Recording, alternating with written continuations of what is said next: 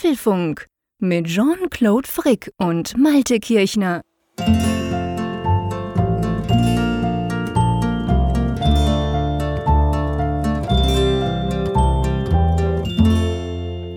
...241, das ist nicht der PIN-Code von Jean-Claudes iPhone oder vielleicht doch, wer weiß das schon. Nein, das ist die Episodennummer von diesem Apfelfunk, die 241, aufgenommen am Mittwoch, 16. September 2020, am Tag nach dem Apple-Event im September. Und es gibt gute Aussichten, lieber Jean-Claude. Meistens ist es ja bei uns so, man kann so Pi mal Daumen sagen, Keynote-Zeit mal zwei, dann hast du so ungefähr die Dauer des Apfelfunks. Dann hat es ja Apple Gott sei Dank gestern kurz gemacht, knapp über eine Stunde. Also maximal zwei Stunden, das sollte hinhauen, oder? Ja, das sollte hinhauen, genau. Wir wollen uns ja da nicht festlegen, keine Angst, aber da das ja bei gewissen von unseren Hörerinnen und Hörern zu so einem kleinen Wettbewerb geführt hat, dann quasi von Keynote zu Keynote und wir auch irgendwie, das war auch so in den letzten, glaube ich, zwei Jahren, das wurde immer länger, die Keynotes und vor allem dann die Apfelfunk-Talks drüber. Dieses Mal können wir, glaube ich, schon sagen, also wir werden da keine Rekorde brechen, wollen wir auch gar nicht, aber wir wollen natürlich über alles sprechen, was da kam. Drum ist diese Sendung insofern speziell, dass es kein Feedback gibt, logischerweise, ihr kennt das schon von den Keynote-Folgen. Wir konzentrieren uns da komplett auf das, was gestern Abend passiert ist, oder? Genau, wir wollen en Detail darüber sprechen. Diejenigen, die vielleicht gestern schon zugeschaltet haben, war ja eine, war ja eine Menge Leute, die da, da live dabei waren. Wir hatten ja so ja, wieder so ein gefreut. erste Eindrücke-Video auf YouTube äh, gemacht, wo wir dann so kurz nach der Keynote, eine halbe Stunde später, dann einfach mal so in uns gegangen sind, haben mal so berichtet, was jetzt so die ersten Eindrücke und Einschätzungen sind. Ja, und daran anknüpfend, das kann man übrigens noch nachgucken. Also wer sich das noch geben möchte. Genau, Etwas wir verlinken Mehr das. als eine halbe Stunde, ist auch nicht so lang. Auf YouTube, auf unserem Apfelfunk-Kanal.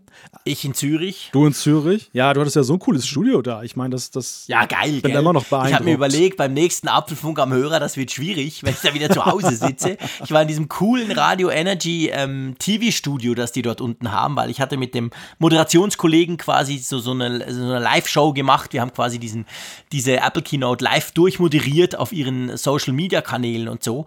Und dadurch war ich in diesem Studio mit vielen Kameras und Zeug und Sachen und wir haben dann direkt aus dort, von dort aus quasi, habe ich mir eingeschaltet in den Apfelfunk am Hörer Spezial und das war wirklich lustig. Und haben ganz viele von euch dazu geguckt. Also ich glaube, das hat sich so, ist ja erst das zweite Mal, dass wir das machen. Ich glaube, an der, an der WWDC war es das erste Mal, nach der Kino. Genau. Und jetzt das zweite Mal und ich glaube, wir können schon sagen, das ist für uns so ein bisschen, fast schon ein bisschen etabliert. Wenn wir gucken, wie viele Leute sich gefreut haben, Ja. ist ja nicht groß Analyse, sondern mehr so ganz, ganz, ganz frischer erster Eindruck von uns zwei, gell? Also ist auf dem besten Wege zur Institution zu werden, Mhm. diese Geschichte. Definitiv. Ja, hätte ich jetzt auch ehrlich gesagt so nicht vermutet, denn es ist ja Wahnsinn, welches Angebot an Videos, ersten Einschätzungen, Ja. Livestreams du mittlerweile hast. Ich habe das gestern mal Stimmt. so ein bisschen mitgeplottet, was da alles auf dem Sender ist. Also auf dem Sender in Anführungszeichen, aber im Netz halt dann zu finden ist. Und insofern, ich bin sowieso dankbar, wenn sich das jemand anschaut und zuhört und interessiert daran ist. Aber wenn es dann so viele sind in so einem ja, großen Angebot, was sich einem da bietet, dann ist das doppelt und dreifache Auszeichnung und Vertrauensbeweis. Also ein herzliches Dankeschön Ja. dafür an alle, die sich das gestern angeguckt haben mit uns beiden. Es hat ja auch Spaß gemacht. Also ich, ich liebe immer diese, diesen kurzen Austausch mit dir. Ähm, Ja, wo wir total, dann kurz mal so eben dann gucken, ähm, wie haben wir es denn gefunden und so auch dann die ersten Meinungen sich dann auch schon so dann einstellen. Mhm. Aber jetzt, jetzt soll es ja eben darum gehen, dass wir Jetzt ist der Real Deal. richtig genau darüber sprechen. Genau. Drum, äh, was haben wir denn für Themen? Müssen wir die überhaupt auflisten? Nein, oder? Ja, so ganz schnell können wir eben kurz Ja, so durchhechten. ganz schnell. Äh, wir sprechen natürlich erstmal im Allgemeinen ein wenig darüber, wie dieses September-Event war, denn es ist ja nach wie vor etwas Besonderes, wie es präsentiert wird. Wir sprechen über die Apple Watch Series 6, die Apple Watch SE, Apple Fitness Plus, Apple One, das iPad der achten Generation, iPad Air 4 und es gibt heute neue Software. Anknüpfen noch die Frage, wie geht's denn weiter? Irgendwas fehlte doch gestern.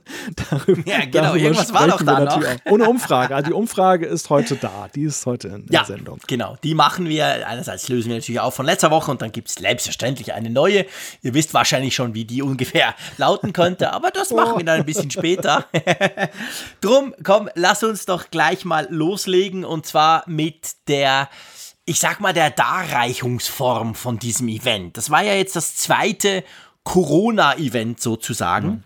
Also während der Corona-Zeit. Es war nie, es war niemand eingeladen, ich war nicht dort, du warst nicht dort, ähm, sondern es war ja eigentlich so bisschen, ich weiß nicht, wie es dir ging, sehr ähnlich wie diese WWDC-Keynote. Also, beziehungsweise mir kam es so vor, es war noch krasser nicht live.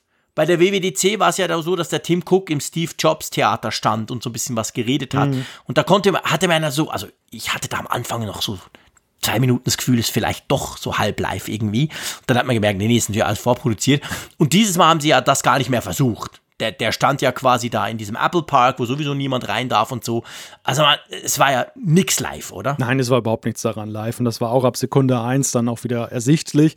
Wir kannten ja schon diesen Stil von der WWDC, den sie dort etabliert haben. Und als Tim Cook dann eben nach diesem kleinen Drohnenflug durch das Apple-Hauptquartier oder um das Apple-Hauptquartier im Innenring dann da so auftauchte, ja, da war allen natürlich klar, das wird keine ja. Live-Kamera sein, die da geschaltet ist. Das ist viel zu perfekt und alles, äh, ja, genau abgestimmt. Ja, genau. Also das war von dem her und, und so kam es halt auch so, also ich fand, es war professionell gemacht, es war super, die Demos, alles picobello war gut. Was mir aber aufgefallen ist, mir ist aufgefallen, dass irgendwie durch diese Art, dass man eben ja alles vorproduziert hat, dieses Hochglanz-Hollywood-mäßige. Also, ich muss anders anfangen, Entschuldigung. Normalerweise an so einem Event ist es ja live. Mhm. Wir haben diese Demos, wir haben diese Produktvorstellungen und dann hat man ja immer diese Werbevideos dazwischen, wo sie ja letztendlich diese Videos zeigen, die man später im Fernsehen oder auf YouTube oder so auch sieht. Das war dieses Mal auch so. Aber dieses Mal ist wirklich so, die haben mich genervt. Mhm. Ich dachte so, ah, jetzt kommt wieder Werbung. Mhm. Und normalerweise ist das nie so. Normalerweise ist es an einem Event so, die quasseln da auf der Bühne hin und her und Scherzchen da und Scherzchen da und dann kommt eine Demo und dann kommt dieses Video. Du weißt, okay, jetzt kommt quasi das Hochglanzvideo. Aber wenn alles Hochglanz ist, kommt das noch mehr Hochglanz, Promomäßige.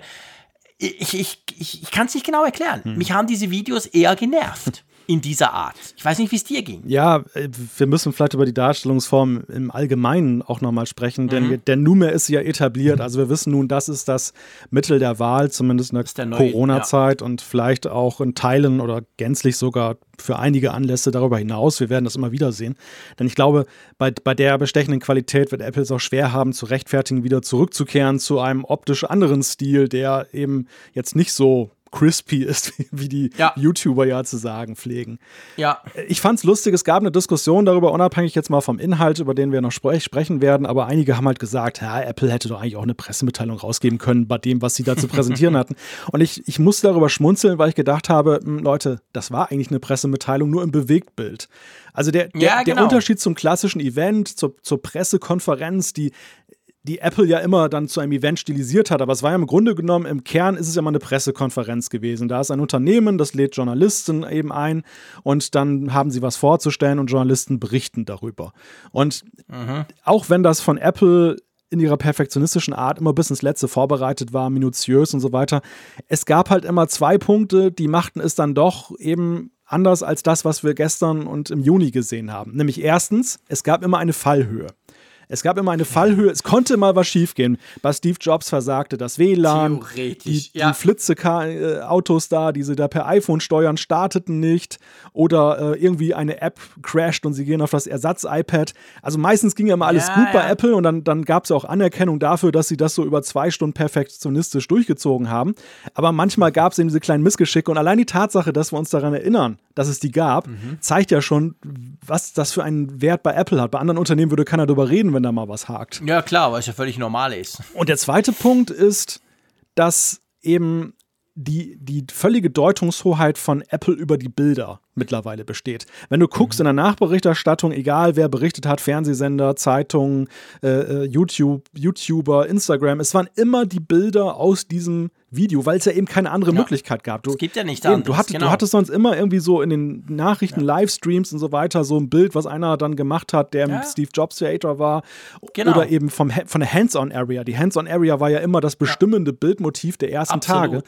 Nichts genau. dergleichen, alles nur aalglatte PR-Videos und äh, die, das Video.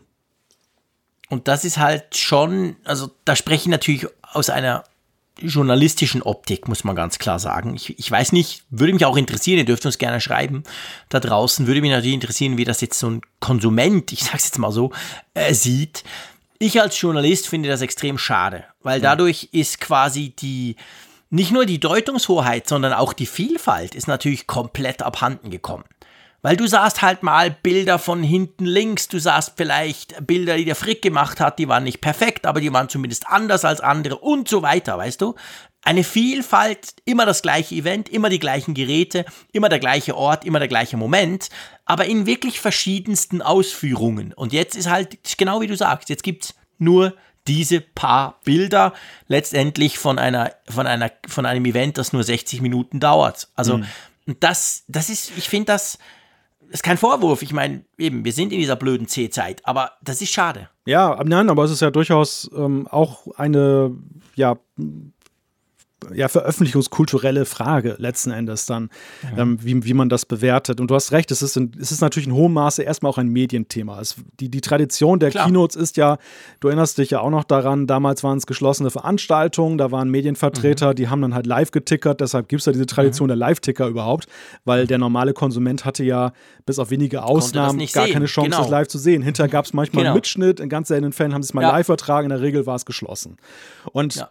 es hat sich ja über die Jahre etabliert, dass Apple ja eben mit dem Konsumenten mittlerweile direkt kommuniziert in erster Linie mhm. und die Medien sind gnädigerweise noch mit dabei, um dem Ganzen mhm. noch etwas Bedeutung zu geben und auch glaube natürlich auch schon eben, weil es doch einen Wert hat für Apple, dass die neutrale, objektive Perspektive dann auch ja. vertreten ist, dass es nicht nur so eine reine ähm, Marketing, nicht reine nur PR genau, ist, eben, genau. sondern dass es Leute ja. gibt, die es noch einordnen und dann auch im besten ja. Falle für Apple bestätigen, ja, diese Uhr ist wirklich innovativ, die, die mhm. geben das nicht nur vor. Mhm. Das ist für Apple halt wichtig. Und Interessant ist, über die Jahre hat es ja ohnehin schon einen drastischen Change da gegeben, dass man sagen kann, dass die Medien halt immer mehr eben zum Mitläufer nur geworden sind. Dann sind die mhm. YouTuber und Instagrammer immer wichtiger auch geworden. Die klassischen Medien mhm. sind auch aufgrund ihrer sinkenden Reichweiten aus dem Fokus geraten. Aber jetzt ja. ist es wirklich so, und das habe ich gestern so gedacht beim Anblick. Weißt du, MKBHD, iJustine und wie sie alle heißen, mhm. das sind ja Leute, die machen das professionell als YouTuber. Ja. Die haben ein super Equipment, die haben Teams, die machen einen, Klar. die machen natürlich eine Bildgestaltung, die übertraf sogar das von Apple selber, was Apple mhm. vorher mal ja. gezeigt hat. Und jetzt hat Apple sich das mit, jetzt, sie zeigen quasi, wer der Herr im Hause ist, nach dem Motto, wir haben mhm. das Geld und wir haben eben die Exklusivität. Und jetzt zeigen wir euch mal, wie sowas optisch auszusehen hat. Und man kann auch sehen, wie sie da auch den YouTubern, finde ich, die Relevanz dann ein Stück weit eben wegnehmen, weil die, die können jetzt nur, und das haben sie auch ja gemacht alle, eben aus diesem Material, was Apple gegeben hat, schneiden sie mhm. sich was zusammen und kommentieren es dazwischen. Aber sie machen ja. eben nicht mehr so, wie das sonst war, eben ihren wirklich eigenen Clip. Ja, sie sind nicht mehr vor Ort, sie können nicht irgendeinen Dreh bringen, quasi dort vor Ort, weil letztendlich, genau, du hast nur das, was du, was du quasi von Apple gnädigerweise zur Verfügung gestellt wirst. Und ich meine, man kann das noch weiter drehen. Ich will jetzt hier keine Verschwörungstheorien irgendwie ähm, formulieren, aber dass jetzt zum Beispiel, wir kommen dann bei den einzelnen Produkten ja dazu, aber dass zum Beispiel die Apple Watch übermorgen, jetzt ist noch Mittwochabend, der 16., aber es ist nicht mehr lange Mittwochabend, schon fast Donnerstag. Also am Freitag kommt die ja schon in den Handel. Hm. Das heißt ja letztendlich, dass du diese klassische, wir haben eine gewisse Zeit, die Journalisten haben eine gewisse Zeit, die YouTuber, alle die, und die bringen dann kurz vorher auch noch, hey, guck mal hier und wir haben schon ein paar Tage und so.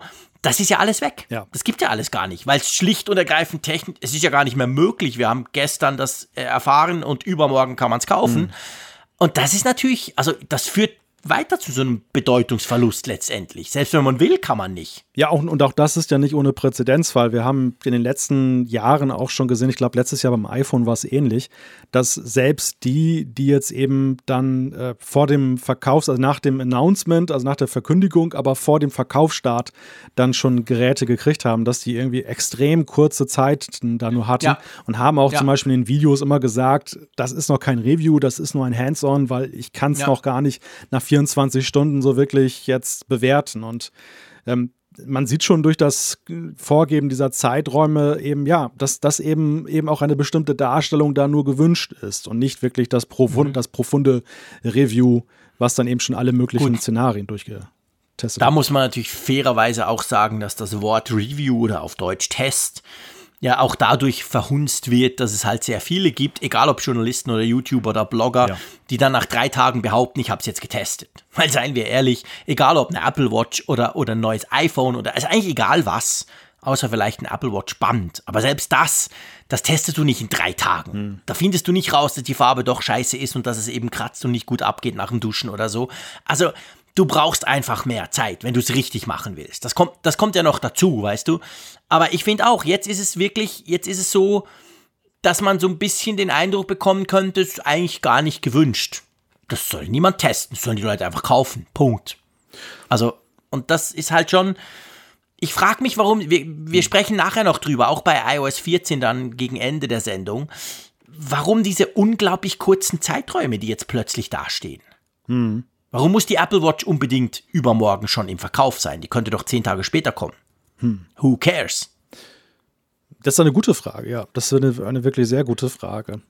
Also ich wüsste. Und das für, ja. weißt du, eben, ich will jetzt nicht diese Theorie hochbringen, Apple will quasi die Medien sowieso ausboten. Hm. Das, das möchte ich gar nicht sagen damit. Aber es führt halt dazu, dass wir jetzt Tests machen werden, und da meine ich nicht nur uns, sondern generell ganz alle, sage ich mal, YouTuber und Journalisten, wir werden Tests bringen, wenn ein gewisser Teil der, der Kundschaft oder der Konsumentinnen und Konsumenten das schon gekauft hat. Mhm.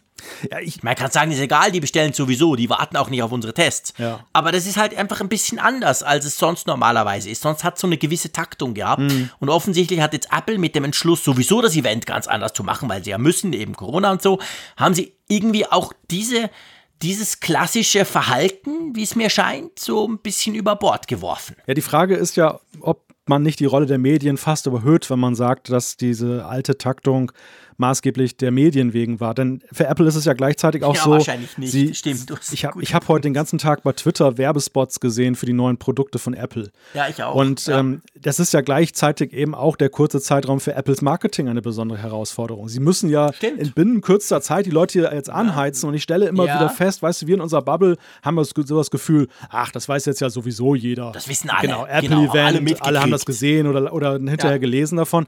Und dem ist ja augenscheinlich nicht so, denn wenn man mal guckt nee. bei YouTube, zum Beispiel, wie viele Videos es gibt, die einfach nur in 10 Minuten das nacherzählen, was man auch überlesen kann und, ja. und das im Apple-Video ist. Ja. Und wie gut die gehen, dann gibt es ja ein unglaubliches mhm. Potenzial an Menschen nach wie vor, die das eben nicht mitgekriegt haben und ja. dann eben dann damit auf dem Laufenden äh, kommen. Und das auch nicht unbedingt ja nur am ersten Tag danach, sondern in den ganzen Tagen danach. Und, ja. und Apple liebt ja immer diese Anstürme zu neuen Produkten. Deshalb mhm. ist es ja eigentlich, vielleicht liegt es auch am Corona-Jahr, dass, ja, dass sie tatsächlich sagen, wir, wir wollen gar nicht die langen Schlangen vor den Apple Stores haben. Das hat, deshalb provozieren wir es jetzt auch nicht so, dass die Leute lange warten müssen. Wer weiß. Könnte auch sein. Weil diese, Könnte diese auch Bilder sein. gehen ja für sie nach hinten los. Ne? Ich meine, wenn, ja, absolut. wenn, wenn sie werden natürlich dann da Sorge tragen, wahrscheinlich Securities hinstellen, die sagen, hey, ja, 1,5 Meter und so. Aber ja, aber das willst du nee, nicht das, sehen das, sind, das, genau das sind derzeit keine Bilder, die jemand sehen möchte. Nein, schon gar nicht in den USA. Ja, also, ja. Da, nicht, ja, das ist natürlich. Ja, nicht nur dort. Spätestens beim iPhone, ja. ja, nicht nur dort, logisch, aber spätestens beim iPhone werden wir das sehen weil ich glaube, für die Apple Watch sind nicht so viele jeweils angestanden. Aber spätestens beim iPhone werden wir es sehen. Wenn es dort ähnlich ja. läuft, weißt du, irgendwie Vorstellungen, zack, und übrigens ab Freitag ist es schon da, what? Dann, dann ist das wahrscheinlich sogar, also ich, ich, ich habe auch nicht das Gefühl, dass sie das wegen den Medien oder gegen die Medien, überhaupt nicht. Das will ich mhm. damit ja nicht sagen. Ich will nur, ich habe nur auf die Probleme hingewiesen, die wir Medienschaffenden haben, aber du hast einen ganz wichtigen Punkt, der ist ja für Apple viel, viel wichtiger. Das Marketing ist natürlich genauso. Mhm hey, jetzt haben sie zwei Tage Zeit. Go, go, go. Also auch die in den Apple Stores, die, die, haben sehr wenig Vorlaufzeit jetzt. Zack. Und am Freitag steht das Ding da, muss alles da sein, dekoriert und schießt mich tot. Ja. Also das ist, das zieht natürlich einen ganzen Rattenschwanz nach sich. Ja, ja der, der Punkt ist einfach, um, um dann auch vielleicht einen Schlusspunkt an das Thema zu setzen. Mhm diese Präsentationsform, die uns im ersten Moment so schien wie aus der Not geboren, weil wir haben Corona, mhm. ja, und Apple muss ja irgendwie auch weiterleben und machen. Ähm, die ist, glaube ich, also nach meinem Empfinden gar nicht mal so sehr aus der Not geboren für Apple, sondern sie ist für sie auch eine Chance. Also eine Chance dahingehend, ja.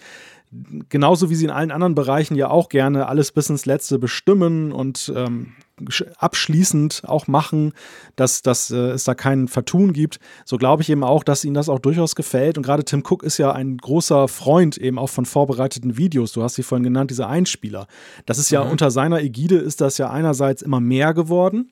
Und diese Videos werden nach meinem Gefühl auch immer länger. Die, die du da siehst. Nimm nur mal dieses, Ja, dieses ja, Apple Watch-Video, das ging ja über Minuten. Das war jetzt dann nicht mehr so. Sondern Steve Jobs hat ja immer den 30 Sekünder gezeigt, den sie eine Woche später dann ja auch äh, dann im Fernsehen gezeigt haben, ganz normal Mhm, als Werbespot, genau. mehr nicht. Genau. Und jetzt, und dann kamen noch diese Johnny Ive-Videos, wo er dann so dann gemütlich erzählt hat, wie er dann dieses Aluminium geschmolzen hat und so. Mhm. Aber ansonsten gab es ja nicht in diesem Maße Videos, die dann auch so entertainend dann sind, unterhaltsam sind. Stimmt. Ja, das stimmt, das ist wahr. Das, das ist tatsächlich. Ja, du, also ich meine, ich sag das gerne hier in der großen Öffentlichkeit. Ich denke, das ist das neue Normal bei Apple. Und ich bin da, ich will das jetzt gar nicht wertend sagen, aber ich, ich gehe davon aus, das dauert noch länger. Ob das dann an, am Schluss an Corona liegt oder ob es vielleicht gar nicht mehr zurück zu diesen klassischen Events, wie wir sie jetzt kennengelernt hatten in den letzten Jahren geht, das weiß ich nicht. Aber Fakt ist, dieses und nächstes Jahr wird es garantiert nichts anderes geben als diese Art Event. Müssen, müssen wir uns gar nichts vormachen. Punkt. Ja. Und ob es dann übernächstes Jahr wieder zurückgeht, ob es ein neues dazwischen irgendwas gibt, sowohl als auch, oder ob das jetzt einfach so ist, wie es ist, da möchte ich keine Prognose wagen. Ich tendiere im Moment eher dazu, dass das das neue Normal bleiben wird. Ja, meine Prognose ist, dass sie zumindest für bestimmte Anlässe dieses Mittel weiterhin gebrauchen werden, auch Ja. ohne Corona. Äh, Ob, Ja. ob sie das jetzt zum Beispiel für das große Thema iPhone als das Richtige achten, das weiß ich Ja. nicht, weil das nochmal eine ganz Stimmt. andere Reichweite hat und Bedeutung auch für sie. Ein anderes Level. Aber wenn du auch, zum ja. Beispiel mal ein neues iPad Air vorstellen willst, äh, ich, da haben sie sowieso ja immer schon verschiedene Instrumente gewählt. Zwischen, dass sie Medien eingeladen haben zu Briefings nur und Mhm. dann kam das plötzlich per Pressemitteilung raus oder eben dann äh, nur Pressemitteilung. Also da gibt es ja ein ganzes Instrumentarium und ich sehe das hier einfach als ein weiteres Mittel, das sie, glaube ich, liebgewonnen haben und dann auch einsetzen Mhm. werden. Ja, ja, das glaube ich definitiv auch. Gut, also, ähm, jetzt muss man doch noch sagen, jetzt, wir sind immer noch bei der Darreichungsform. Wir kommen jetzt dann gleich zur Apple Watch, keine Angst. Aber hat, fandest du es jetzt eher positiv? Jetzt nur die Darreichungsform, nicht der Inhalt, zu dem kommen wir noch. Oder fandest du es eher so ein bisschen, ja, Für, Meinung? für mich ist das, ähm, du meinst jetzt so diese, diese Darreichungsform. Ja, genau, diese, dieses halt Hochglanzmäßige. Für mich ist das immer ein bisschen so wie Cola Zero, weißt du? Im ersten Moment schmeckt es süß und eigentlich ganz lecker und dann hast du so mal so einen, kom so einen komischen Nachgeschmack irgendwie. genau. Ist doch, hat eben doch null Geschmack, wie ich immer sage bei Cola Zero. Warum soll ich was kaufen, das keinen Geschmack hat? Ja. Steht ja sogar auf der Flasche drauf. Ja. Ja, geht mir auch so. Ge geht mir auch so. Also ich, ich bin durchaus beeindruckt. Das ist geil gemacht und es Ja. ist ja auch unterhaltsam, ist überhaupt nicht langweilig. Die Taktung, finde ich, ist brutal hoch. Ja. Also ich war total überfordert. Das lag aber daran, dass ich so einen Livestream moderiert habe gleichzeitig, das ist klar. Aber ich glaube, ich wäre auch überfordert gewesen ohne das. Das ging so wahnsinnig schnell. Ich meine, der Tim Cook, der hat, glaube ich, der hat, glaube ich, 90 Sekunden Hallo gesagt. Und dann ging es schon los. Dann waren wir schon, dann hat er schon übergeleitet zur Apple Watch. Das, das ging unglaublich schnell. Also diese Geschwindigkeit, die finde ich zwar einerseits faszinierend, aber andererseits gebe ich gerne zu, überfordert sie mich. Und ähm, ich glaube auch, dass wenn eben ja nicht nur Freaks, Geeks, YouTuber und Journalisten zugucken, sondern Apple hat durchaus eine größere Reichweite, dass da auch mal einer, der sich überlegt, ob er jetzt mal eine Apple Watch kaufen soll, vielleicht so ein Event anguckt, dann bin ich nicht sicher, ob es nicht ein bisschen zu schnell ist, das Ganze. Ja, die Befürchtung habe ich auch. Also äh, sie, sie, sie spielen natürlich darauf an, dass, weil das ein vorbereitetes Video ist, dass die Leute eher so auch in dem Mindset sind, dass sie sagen, ich kann ja später zurückspulen und nochmal gucken. Aber ich glaube auch, dass viele eben, auch wenn es nur eine Stunde dauert, so halt sagen, ich habe jetzt eine Stunde oder anderthalb dafür reserviert und in der Zeit Ja. will ich diese Information aufnehmen. Ich habe eigentlich keinen Bock, jetzt diese Informationsaufnahme noch unnötig zu verlängern. Und ich fand halt auch diese, diese Übersichtsbilder, das war schon bei der WWDC so, die waren brutal schnell eingeblendet und wieder weg.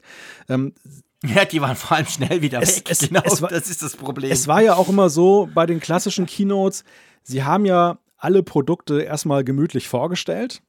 Und am, Ja. und am Ende kam Tim Cook nochmal auf die Bühne und hat alles nochmal so im Schnelldurchlauf, so weißt du, wie in einer, Genau. Sportschau, das Tor des Monats wurde genau. nochmal eben schnell gezeigt. Genau, So und so war genau. das. Und das war, fand ich ja auch für mich persönlich immer ganz hilfreich. Natürlich habe ich bei Mhm. so gegähnt und habe gesagt, ach ja, das ist so Rauschmeißer quasi, weißt du jetzt Mhm. ja alles. Aber manchmal hast du wirklich im Eifer des Gefechts, weil du gerade abgelenkt warst oder sowas, Ja. ein Detail nicht gehört und dann hat er dann nochmal gesagt, und das hat zum Beispiel den Sauer Blutsauerstoffsensor. Ja. Ah, das war's, das war's. Und dann, Ja, ja, und genau. dann wusstest du Ja. Bescheid. Und ich fand eigentlich eigentlich ähm, bei so einer Informationsaufnahme nochmal so einen kleinen Wrap-up zu machen, das hat schon was für sich. Und das, dieses, mhm. dieses Durchhecheln auf der einen Seite, positiv muss man ja sagen, es gibt keinerlei Längen, es gibt keine Langeweile. Nein, es, es gibt keine Hänger. Es ist wirklich von Minute 1 bis zur letzten Minute wirklich perfekt durch. Äh, Eigentlich müsste es ja bei der Apple Watch inzwischen ein Keynote-Workout geben dass du laufen lassen kannst, ja. weil es ist so anstrengend, da dran zu bleiben. Vielleicht ist das nur für so Journalisten und Freaks wie uns der Fall, ja. aber das müsste eigentlich, ich finde, das müsste eigentlich zählen. Also das ist eine volle Stunde Workout, wo du wirklich am Schluss bist du, bist du nass geschwitzt, finde ich. Ja, aber daran merkst, aber ja, das ist ein guter Punkt, dass du das sagst, denn ähm, daran merkst du eben auch, dass diese Filme halt auch ja für den Zuschauer gemacht sind, der ja eben nicht sich irgendwas notiert oder aufnimmt, um darüber zu sprechen, hinterher jetzt dann ja, vor Kameras. Klar, wir haben natürlich ein anderes Setup, das, natürlich. Das ist, das ist ein Konsumentenfilm. Ja. Das ist nicht, ja, ja. das ist nicht irgendwie äh, ja. jetzt für, für uns eigentlich gedacht. Ja, aber ich will für uns ein solches Workout. Ich möchte ein Keynote-Workout, bitte, Apple. Leg mal los. Schöne Idee. apropos loslegen. Ja, Workout, ähm, Uhr.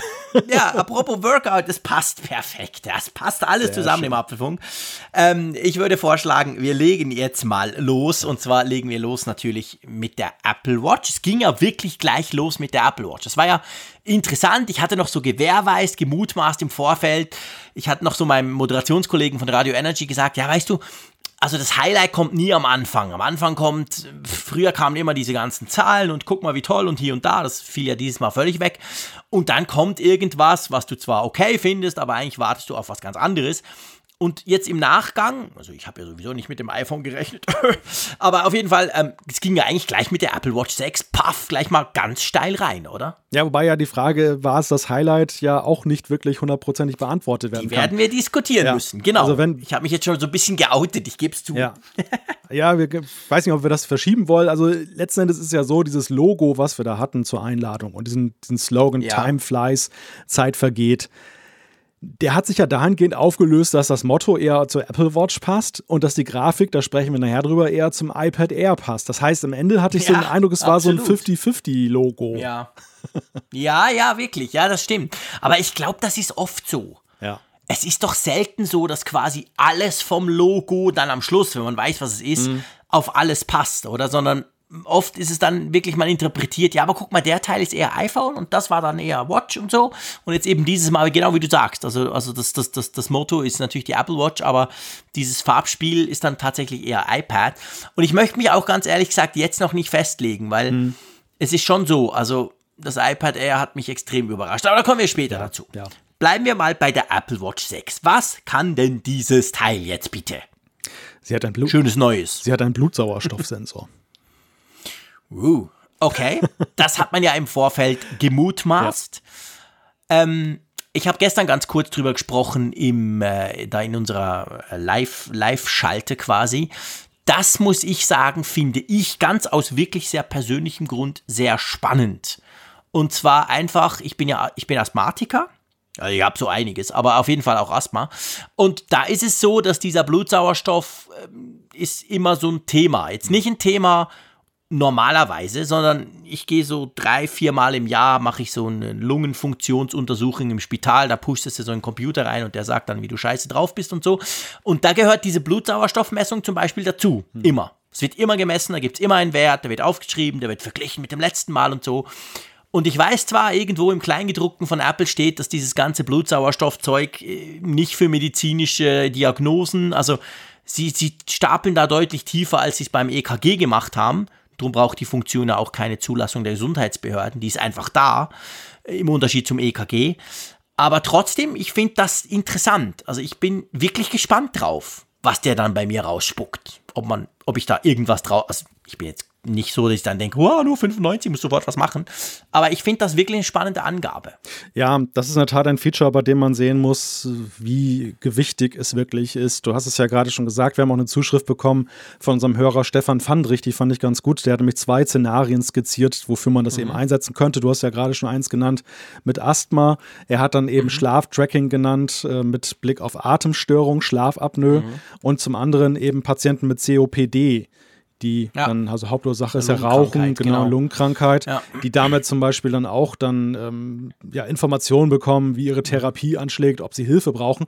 Gleichzeitig hat er eben auch eingeschränkt und hat darauf hingewiesen, dass sehr explizit eben auch in der Fußnote steht, dass man das Ja. nicht für Selbstdiagnosen und Arztgespräche, ist nur für die allgemeine Fitness- und Wellnessnutzung äh, gedacht, dieses Feature, was ja eben wirklich ja mindestens eine Etage tiefer gestapelt ist als beim EKG, wo ja auch gesagt wurde, Genau. das ersetzt natürlich kein Ja. Multikanal-EKG, aber es ist ja schon so, du hast in der Health-App ja auch diese Funktion, ein PDF auszugeben, deinem Arzt kannst du schicken und der kann ja schon was damit anfangen und kann sagen, hm, Mhm. Ja, ja, genau. das ist jetzt Herzflattern. Und es ist ja auch von den Gesundheitsbehörden approved. Ja. Ist ja nicht so, in jedem Land ist es einfach drauf, sondern das muss wirklich diesen, diesen, diesen Prozess für medizinisches Gerät durchmachen. In, in, nicht den kompletten, aber dr drum haben es auch noch nicht alle Länder, das EKG. Und beim Blutsauerstoff ist es ja anders. Das ist einfach drauf. Das könnt ihr mit der Apple Watch 6, habt das jeder, der die kaufen kann.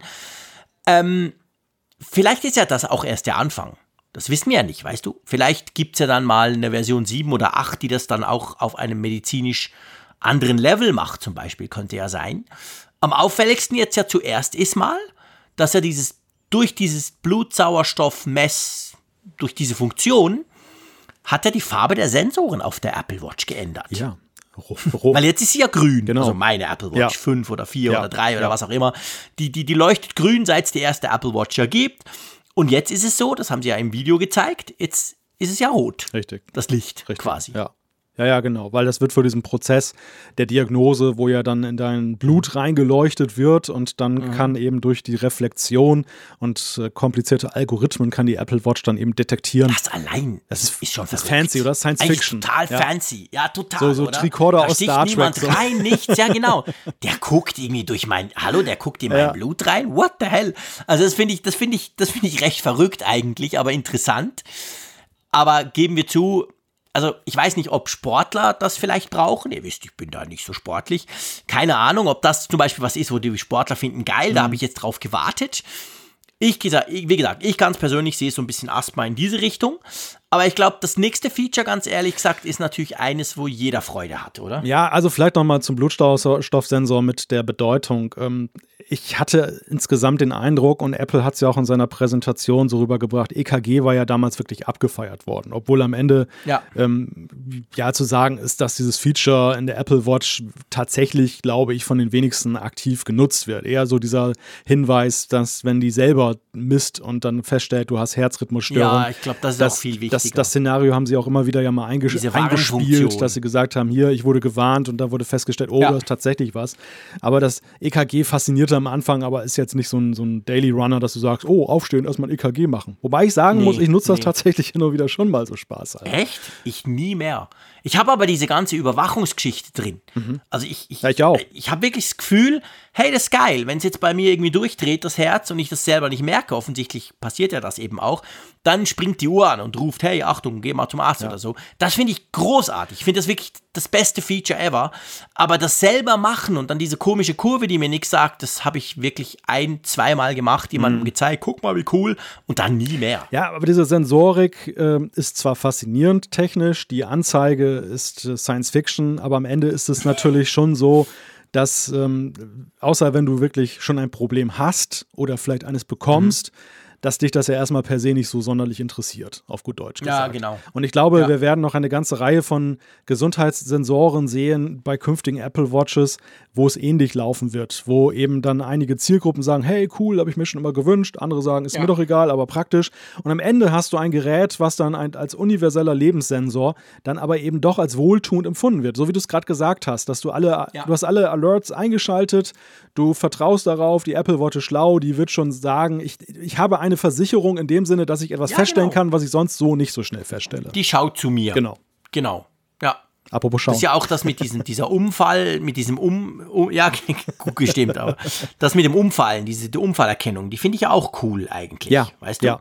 Also nicht nur für alte Leute, wir haben das ja schon besprochen, wenn es dich mal richtig, richtig übel auf den Sack haut, ist das gut zu wissen, dass du das hast. Und genau so sehe ich das auch. Aber du hast recht, du hast natürlich eine herzliche Überleitung gemacht. Apropos schauen, ich muss dir ganz ehrlich sagen, während der Keynote, das war das Highlight, wo ich fand, yes! Und das war so diese zweieinhalb, ich glaube, sie haben gesagt, zweieinhalb Mal helleres Always-On-Display bei der Apple Watch 6. Das, das war so ein lustiger Moment, da dachte ich mir in, in der ersten Sekunde so, ja, aber es geht doch. Und dann ist mir sofort bewusst geworden, ja, aber stimmt eigentlich, jetzt wo es wieder so sonnig ist, bei uns ist irgendwie nochmal der Sommer ausgebrochen, komischerweise. Es stimmt schon, wenn die Sonne scheint und ich irgendwie heute durch Zürich renne, ja, ich sehe es also mäßig gut. Klar, also unglaublich viel besser als früher, wo man gar nichts gesehen hat. Mhm. Aber es könnte heller sein. Und offensichtlich hat auch Apple das gemerkt, weil das neue Always-On-Display deu soll deutlich heller sein. Das finde ich ein super Feature. Also zumindest für die nördliche Hemisphäre kann man ja sagen, haben sie das sehr schlau getimed damals mit der Series 5, dass sie dieses Feature in die dunkle Jahreszeit hineingehend vorgestellt haben. Wir waren alle geflasht und haben gesagt, oh, wie cool, ich kann jetzt jederzeit ah, gucken. Weil es draußen dunkel ist, fanden wir es super. Ja, ja, genau. Und dann, und dann sind, haben wir unseren ersten Sommer mit der Apple Watch und dem Always-On-Display mhm. jetzt erlebt und wir haben tatsächlich, das geht mir nämlich genauso, ich habe auch bei der Gelegenheit festgestellt, dass es eben unabhängig davon, dass die Sonne direkt rein drauf scheint, aber dass es einfach ja. an diesen hellen Tagen des Sommers mit der Lichtintensität eben dann manchmal der, der Vorteil eben ein bisschen negiert wurde. Du konntest kaum noch was drauf erkennen. Ja. Ich musste sie doch wieder aktivieren, ja, genau. um zu gucken. Und dann, dann kommt das Event, wo du, wo du gesagt hast, zweieinhalb Mal heller. das ist natürlich schon cool. Also ich freu, ja. darüber freue ich mich auch wirklich sehr. Und ich muss dir auch sagen, das ist von allem jetzt so ja, das konkrete Highlight, auf das ich mich jetzt auch dann bei einem potenziellen Test, auf den ich hoffe, am meisten ja. freue, eben zu sehen, ich bin super wie gespannt, sich das, das auswirkt. Ja. ja. Also ich habe ich hab zwei Highlights bei der Apple Watch, aber ich sage das nachher, okay? Wir, wir zählen die alle auf, wir sprechen drüber und dann, das ist das eine, ganz klar, die ist Always On. Wobei ich natürlich schon auch gerade sagen muss, Klammer auf, Fragezeichen Frick, wie ist denn mit der Akkulaufzeit? Ihr wisst, Akku frick und so, kann ja nie lang genug sein. Also da frage ich mich natürlich schon, weil bei einem Smartphone ist es immer so, je heller, desto schlimmer. Also desto weniger Akku, mhm. weil es braucht mehr Strom. Da, sie haben ja nichts gesagt darüber.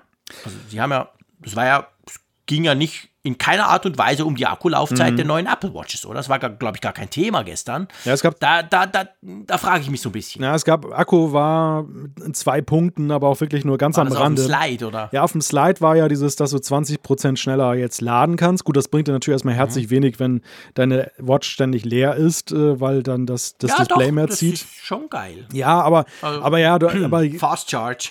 Fast Charge, genau. Aber ähm, der andere Punkt ist, und ich glaube, das ist das Entscheidende, der, der S6 prozessor der da jetzt drin ist, die neue Generation, soll noch energieeffizienter sein. Und was man. Gleicht das quasi aus. Ja, genau. Was man so hört, ist, dass, ah, dass okay. der dann halt das rausholt. Ja. Das, das wäre so typisch Apple, genau. Ich meine, Apple mag es ja nicht, den Akku zu vergrößern. Das ist ja etwas, was man bei Apple überhaupt nicht tut, weil das das kann man irgendwie, glaube ich, auch nicht. Das steht irgendwo in den DNA-Annalen von Apple, von Steve Jobs niedergeschrieben. Niemals einen Akku vergrößern. Also muss man halt gucken, dass man sonst irgendwie sparsamer umgeht, damit der Akku quasi so sich anfühlt, als sei er größer, damit auch der Frick wieder Freude hat dran. Und das hat ja gut geklappt. Ich meine, beim iPhone 11 und bei anderen, dort wurde er, glaube ich, schon ein bisschen größer. Ich weiß. Aber auf jeden Fall, das ist bei der Apple Watch 6 wohl auch so, dass man da nichts vergrößert hat, aber immerhin hat man dahingehend das geändert, dass es wohl passen soll. Ähm, weißt du, was natürlich eigentlich ja mein Highlight sein müsste, wenn wir jetzt das ganz plakativ anschauen und der Schweizer wieder und der Malte auf dem flachen Land, aber der Schweizer, der immer auf Berge kraxelt. Der Höhenmesser, ich hätte der wurde ja das war echt ein Thema, oder? In der Keynote. Hätte, die sind da irgendwo hochgekraxelt. Ich hätte bei dir jetzt ein U1-Chip vermutet. Aber ja, stimmt, natürlich. Wie, wie, konnte ich das vergessen? Genau, ich öffne damit meine Garage. Machst du das nicht so? Auch mit dem iPhone, total cool. Das macht alles der U1-Chip. Nein, aber Nein, der, Spaß beiseite, stimmt, der macht nichts. Der, der, Höhenmesser, ich, ich, dachte ja tatsächlich äh, in dem Video, wir besuchen jetzt Raphael Zeyer zu Hause, weil es Kletter, Kletter, über einen Klettersteig, dreimal um die Ecke, genau. ja, so schlimm ist es nicht. Ich war ja mal bei ihm ihm letzte Woche. Ah, okay. Also, ja, es sieht ganz normal aus dort. Ja. Also relativ normal, abgesehen vom Regen und vom Grau halt. Aber mhm. sonst ist es. Ah, wie schön ist das, dass ich nicht über Sonne sprechen muss im Apfelfunk. Kleiner Disclaimer. die, die es mitbekommen haben auf Twitter, ich habe ja mit dem Raphael Zeyer gewettet. Der, der ging ja davon aus, dass iPhone kommt. Und ich habe ja immer gesagt, nein, da kommt doch kein iPhone. Und mein Wetteinsatz wäre gewesen, ähm, dass ich dann halt im Apfelfunk ein oder zweimal hätte erwähnen müssen, wie toll und wie sonnig und wie warm das immer ist in St. Gallen. Aber eben muss ich jetzt nicht. Es kann ja bei der Realität bleiben, dass es immer regnet. Aber es ging nicht darum, es geht um den Höhenmesser, mein Lieber. Mhm.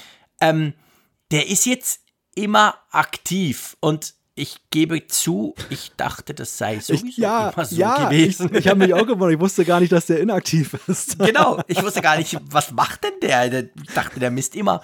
Offensichtlich nicht, oder? Nein, augenscheinlich nicht. Also es war wohl ein, ein Wunsch, den wohl auch viele an Apple herangetragen haben, dann eben dieses Live-View sozusagen zu haben. Du hast ja den Höhenmesser, den stellst du ja meistens fest, also zumindest mir geht das so, wenngleich er natürlich bescheidene Ergebnisse liefert, wenn ich jetzt so ein Training gemacht habe. So gehen, weißt du, spazieren gehen. Ja. Und du lässt dann das mitlaufen, hinterher bekommst du immer angezeigt, das Wetter war so und so, du bist von dann bis dann und du Karte und du hast dann eben dein Höhenmesser. Bei mir ist meistens so, ja, Die Höhenmeter, oder? zwei Meter Höhenunterschied oder sowas geschafft. Ja, ich war am Wochenende wandern. Also ja, wandern, so wahnsinnig groß wandern waren es nicht, aber es waren noch immer 300 Höhenmeter, die wir da gemacht haben, weil wir so einen kleinen See hochspaziert sind in den Bergen. Und da, genau, da, da zeigt es an. Aber da zeigt es eben nur an, wenn du, wenn du quasi ein Workout laufen hast. Ich habe dann irgendwie, es gibt, glaube ich, ein Wandern-Workout oder so, habe ich dann laufen lassen. Ähm, ja, und jetzt offensichtlich misst der immer und akkurater und so. Ich glaube, sie haben irgendeinen Sportvergleich gezogen, warum das cool ist. Sie haben jetzt nicht den Schweizer Bergsteiger genannt, irgendwas anderes, ich weiß nicht mehr genau, aber auf jeden Fall es soll wohl Sportler geben, die das super cool finden, oder? Ja, es gibt doch, glaube ich, diese Wettbewerbe, wo man in Hochhäusern die Treppenhäuser hochrennt und runter. Genau, für die haben sie es sicher gemacht. Ja, kein, ja, keine Ahnung. Also ich muss, muss dir sagen, der Höhenmesser, ähm, man hat es vielleicht ein bisschen herausgehört. Ich habe es ehrlich gesagt bislang nicht als Problem wahrgenommen, dass ich dieses Live-View nicht Ich hatte. auch nicht. Ich fand es eher mal faszinierend, dass ich das überhaupt habe. Also dass ich eine Anzeige bekomme, dass ich irgendeinen Höhenunterschied überwunden habe. Das fand ich schön, fand ich gut. Ähm, Mhm. Dieses Add-on ist für mich jetzt kein Grund, deshalb die neue Apple Watch Ja. zu kaufen. Nein. Nein. Apropos kein Grund, deshalb die neue Apple Watch zu kaufen. Da können wir die nächsten Features gleich einbauen unter diese Rubrik. Die neuen Apple Watches haben einen U1-Chip drin. Ja, komm, jetzt spiel mal Applaus ein, mein Ach ja, Lieber. ja, wo ist die Taste? Das doch, da haben wir doch drauf gewartet, oder? Also ich meine, das war doch genau das, was wir wollten, weil wir so Freude haben am iPhone, an den neuen, an unserem U1-Chip. Nein, Spaß beiseite, wir wissen immer noch nicht, für was der da ist. Aber es halt schön ist er da und Ultra-Breitband tönt einfach auch geil. Ich finde wichtiger den zweiten Punkt, den darf man eigentlich schon nicht unterschätzen. Die haben jetzt neu 5 GHz WLAN. Und wenn ich so gucke, wie meine Apple Watch, wie schnell die sich so ein Update lädt, zum Beispiel jetzt WatchOS 7 gestern, die finale Version, dann finde ich, jede Geschwindigkeitssteigerung kommt dem Teil zugute, oder? Ja, die Frage ist ja, ob es tatsächlich am WLAN lag oder ob es daran lag, wahrscheinlich dass die mit dem Uhr. iPhone verbunden war. Denn so ein Trick 17 war ja, dass du eben Bluetooth abschaltest und ähm, dann geht sie auf Nee, nee, die WLAN. hat das schon selber runtergeladen. Also das klappt ja auch jetzt mit, mit WatchOS 7, muss ich wirklich sagen. Ich habe ja sehr oft und immer wieder über diese Update-Funktion der Apple Watch gelästert, weil A, 5 Stunden, B, blöd, C, musste immer auf dem iPhone noch was drücken. Das wurde mit WatchOS 7 im Zusammenspiel mit iOS 14 tatsächlich besser. Also da habe ich wirklich das Gefühl, die Uhr, die, die macht das eigentlich. Es gibt zwar immer noch irgendwie eine, manchmal kommt, drückt doch auf der Apple Watch noch das irgend, irgendwas, so ein AGB abnicken und so. Aber sonst macht die das und ich glaube, die lädt das auch per WLAN runter und das geht nicht irgendwie zweimal drehen übers iPhone. Aber egal, ich meine, wir haben jetzt 5 GHz WLAN, ist natürlich eine moderne Technologie, die es ja schon länger gibt. Das nehmen wir schon mit, oder? Also das finde ich ist okay. Ja, also 5 GHz WLAN ist definitiv eine gute Sache, denn du hast ja manchmal eben auch ähm, getrennte Netzwerke oder eben das Ja, manch, manche lassen, genau. lassen mittlerweile nur noch ihre Netzwerke Ja. auf 5 GHz laufen und dann äh, hast du auch die Möglichkeit, die Watch da einzubinden. Also das, das ist eher für mich, ja, das ist jetzt nicht eine große technische Errungenschaft im Sinne von, oh, ist das innovativ, sondern eher so ein, Nein. ein Schritt halten mit eigentlich heutigen Standards. Also ich finde, WLAN-Geräte müssen beide ähm, Bänder unterstützen. Denn ich kenne eigentlich nur noch so ein paar Smart Home Gadgets, die, die irgendwie noch da nur auf 2,4 Gigahertz unterwegs sind. Ja. Und das ist meistens ein Problem, wenn dem so ist. Insofern, äh, es ist nicht so kritisch, weil die Apple Watch jetzt ihre eigene Verbindung zum iPhone hat zur Not. Also sie hat ja sowieso eine Redundanz, äh, um Kontakt aufzunehmen, aber es ist definitiv zu begrüßen. Ja, der U1-Chip, das ist ja unser Phantom, der Opa wollte ich schon sagen, das Phantom des iPhones. Ja, genau. Also der U1-Chip, groß ähm, erklärt, Ultrabreitband, schieß mich tot. Ich glaube, die einzige Anwendung Stand heute ist, ich kann meinen geilen neuen 80.000 Euro teuren BMW 5 2020er Edition damit aufschließen, glaube ich, oder? Ja, stimmt. Dort wird er, glaube ich, gebraucht. Stimmt, oder? Key, richtig, richtig, ja. Car Key, genau. Also Ja, das, das stimmt. immerhin, ja, Ja. Klar, ich habe die nur deswegen bestellt, aber das ist natürlich schon eine gute Sache. Ja, wer lässt, wer lästern, wer, wer tatsächlich in den Genuss Ja, kommt von so einer fies. Funktion, der wird es wahrscheinlich zu schätzen freut sich, wissen. ja. klar. Aber, aber nein, ich, ich, Ist nicht so die Breitenwirkung, die ich mir erhofft hätte, sagen wir es mal so. ja, ich glaube nach, Vom U1-Chip. ich glaub nach wie vor, der, der U1-Chip hat einen Geheimauftrag, von dem wir noch nicht wissen.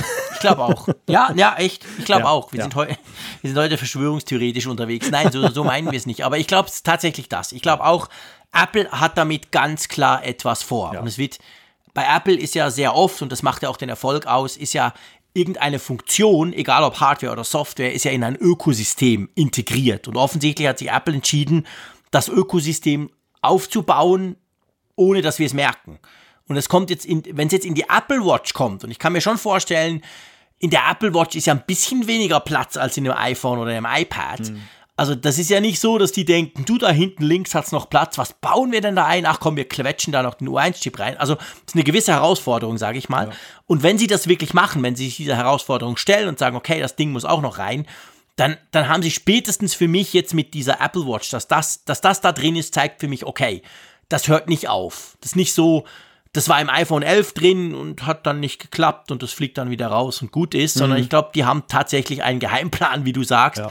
Wir wissen halt noch nicht so genau, wo der hinführt, weil nur zum Auto aufschließen, das kann es ja nicht sein. Ja, es, also es gibt wichtige Indizien durch diese, durch dieses Verbauen. Denn ähm, einerseits sehen wir, dass es halt jetzt nicht irgendwie ein Versuch war, so wie AirPower, der misslungen Ja. ist und man hat das zurückgedreht, wie du gerade gesagt hast. Zum anderen eben haben wir eben auch gesehen und zur Kenntnis genommen, dass ja in den neuen iPads eben das Ding nicht drin steckt. Also das, was Apple damit vorhat, hat ja augenscheinlich damit zu tun, mit etwas zu tun, was mit iPhone und Apple Watch in Zusammenhang steht. Stimmt. Und das Ja. ist ja auch wiederum ein wichtiger Hinweis, wo die Reise so ungefähr hingeht, ohne jetzt zu wissen, was da am Ende bei rauskommen soll. Die Vermutung ist ja nach wie vor, dass wenn so ein Produkt namens AirTags rauskommt, also so, ja, wie nennt man das? Lokalisierungsdinger, mit denen du halt deinen Schlüssel Mhm. finden kannst, dass dann der U1-Chip eine zentrale Rolle spielen könnte in dem Zusammenhang.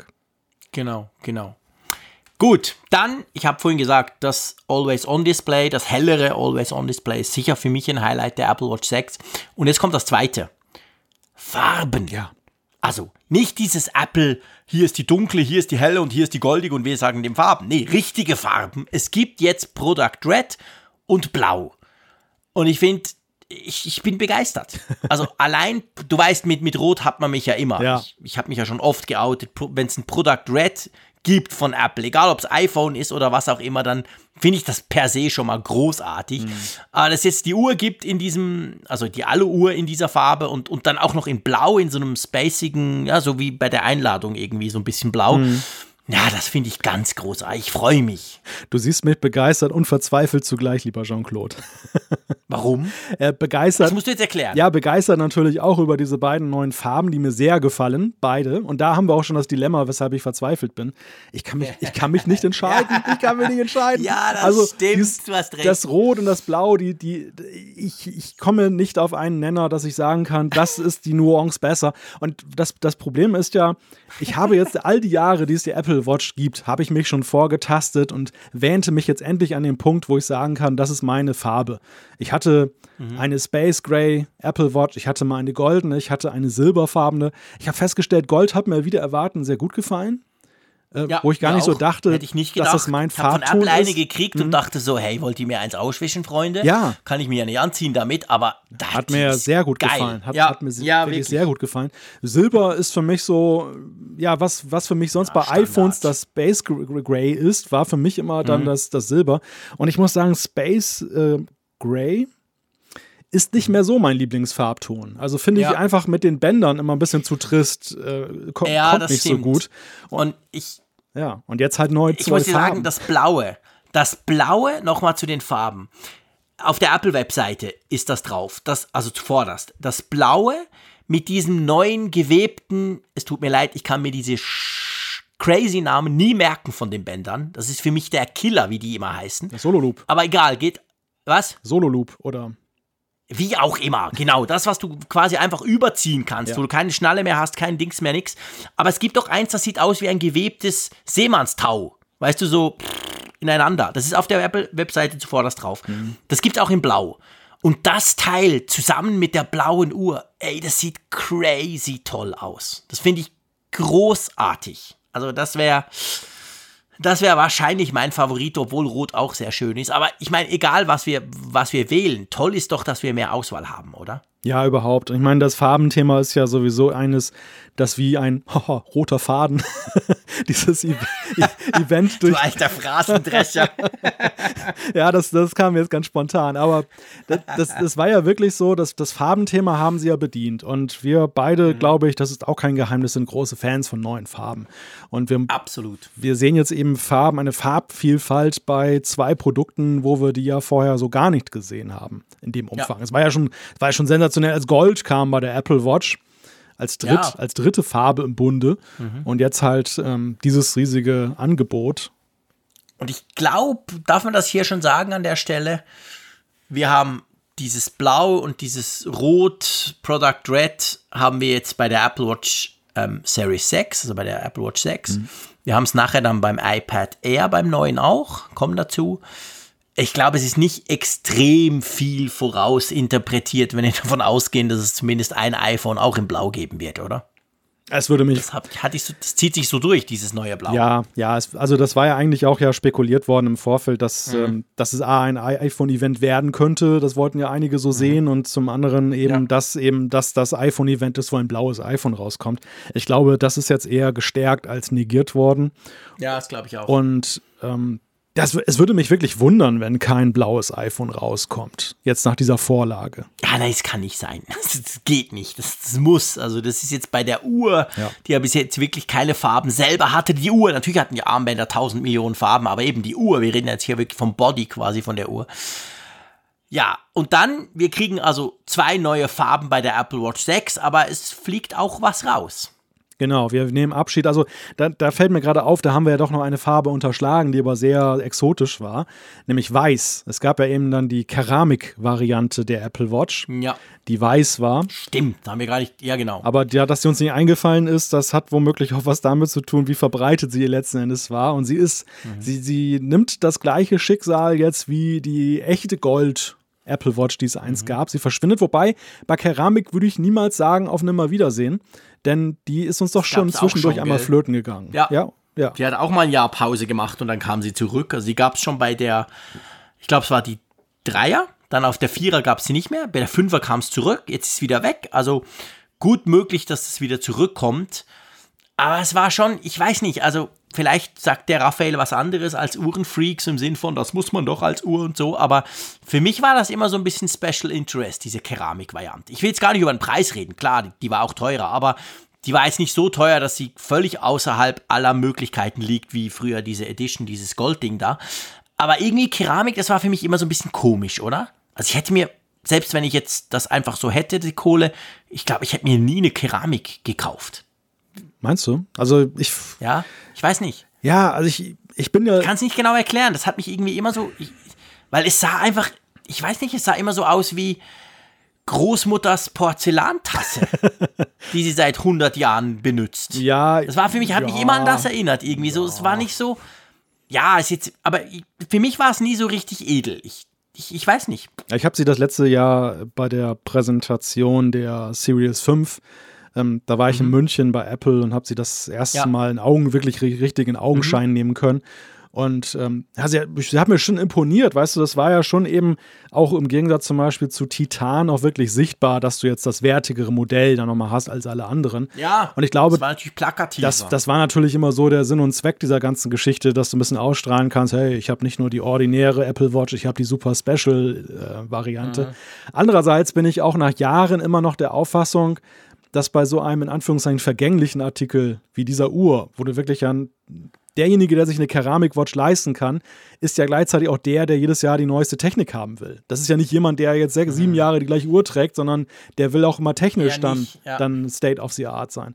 Und kauft er sich ja. jedes Jahr auch dann die Keramikvariante. Also das war für mich immer so ein bisschen ein unauflösbares Paradoxon, wie das denn eigentlich zusammenpassen soll, dass man wertigere Materialien kauft, aber gleichzeitig die alte Technik womöglich behalten soll oder eben dann verpflichtet ist, jedes Jahr neu, neu dann die wertige Geschichte zu kaufen ich sehe es eher so, weißt du, die Apple Watch ist ja sehr wohl ein Gegenstand, für die man gerne viel Geld ausgibt. aber in der Gestalt Ja. eben, dass man sich Zubehör kauft, nämlich Armbänder. Und nicht unbedingt Genau. jetzt ähm, dann beim Metall so viel Wert Ja. drauf legt. Ich glaube schon, dass der Unterschied, und deshalb haben sie es ja auch da behalten, zwischen Alu, Edelstahl und jetzt ja auch Titan, das hat ja auch noch ein weiteres Leben bekommen, dass das schon Mhm. für die Leute ein Wert ist, da wo sie sagen, okay, dafür nehme ich Geld in die Hand. Das, ich mag jetzt zum Beispiel Ja. Edelstahl. Ich, ich war auch immer auf dem Trip, dass ich gesagt habe, ach, mir reicht völlig die Alu-Variante. Apple hat mich da auch so ein Mhm. bisschen versaut mit einem Testgerät, dass ich dann Edelstahl am Arm hatte.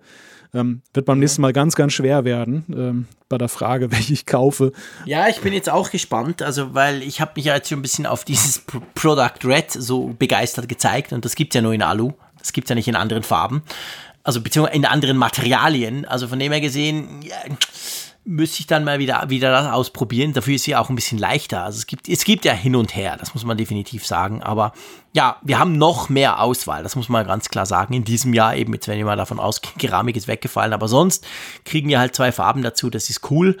Und sonst haben wir ja immer noch Titan, Edelstahl und Alu. Also wir haben ja diese drei, diese Grundvoraussetzungen dann quasi. Wobei man schon, ich finde dieses Jahr, ich weiß nicht, wie es dir geht, ich finde, Alu wurde aufgewertet dadurch, dass du dort jetzt halt diese Farbvarianten wählen kannst. Weil bei Titan und Edelstahl ist es ja, ich sag's mal ganz salopp, es gibt hell und es gibt dunkel. Punkt. Und jetzt gibt's halt, bei Alu gibt's auch hell und dunkel, aber dann gibt's noch Gold und es gibt noch ähm, Product Red und es gibt noch Blau. Also, das finde ich schon spannend. Ja, ja, ja, das ist, das ist schon ein deutliches Statement zugunsten von Alu und es zeigt letztendlich ja auch, dass Alu, ähm, behaupte ich jetzt einfach mal, die meistverkaufte Variante ist, was den Werkstoff angeht. Ja. Weil, glaube ich, schon Ja, so reizvoll der Edelstahl ist, aber ähm, ich glaube, die Mehrzahl der Nutzer sagt tatsächlich. auch ähm, ja, und, und Alu ist ja auch nicht schlecht, weißt du, ich habe meine dampfbetriebene Series 0, die übrigens immer noch lebt, ne? Meine, meine Frau hält sie in Ehren. Also es ist auch wirklich ein Wunder, wie lange das Ding hält nebenbei bemerkt. Echt? Die läuft noch? 1A, 1A. Also ich, Nein. das, das, ich, ich, ja geil. ich lasse das ja laufen. Also ich hin und wieder sage ich auch mal, willst du nicht mal eine neue haben oder so. Aber dann wiederum bin ich ganz fasziniert davon, diesen Langzeittest mit ihr durchzuführen, um, um mal zu schauen, wie. Deine arme Frau. Also sie ist da recht bedürfnislos, hat sie mir heute noch gesagt. Ihr reichen, offensichtlich. Ihr reichen da wirklich die Notifikation und die Uhrzeit und das hat ja die Series 0 dann problemlos. Und äh, ja, ich will mal gucken, wie lange der wirklich dann das jetzt noch durchmacht, der Akku, bis er dann mal die Grätsche macht. Auf jeden Fall ein sehr wertbeständiger Gegenstand, wenn man bedenkt, dass es eine Ja. günstige Watch war am Ende. Ja, definitiv, ja.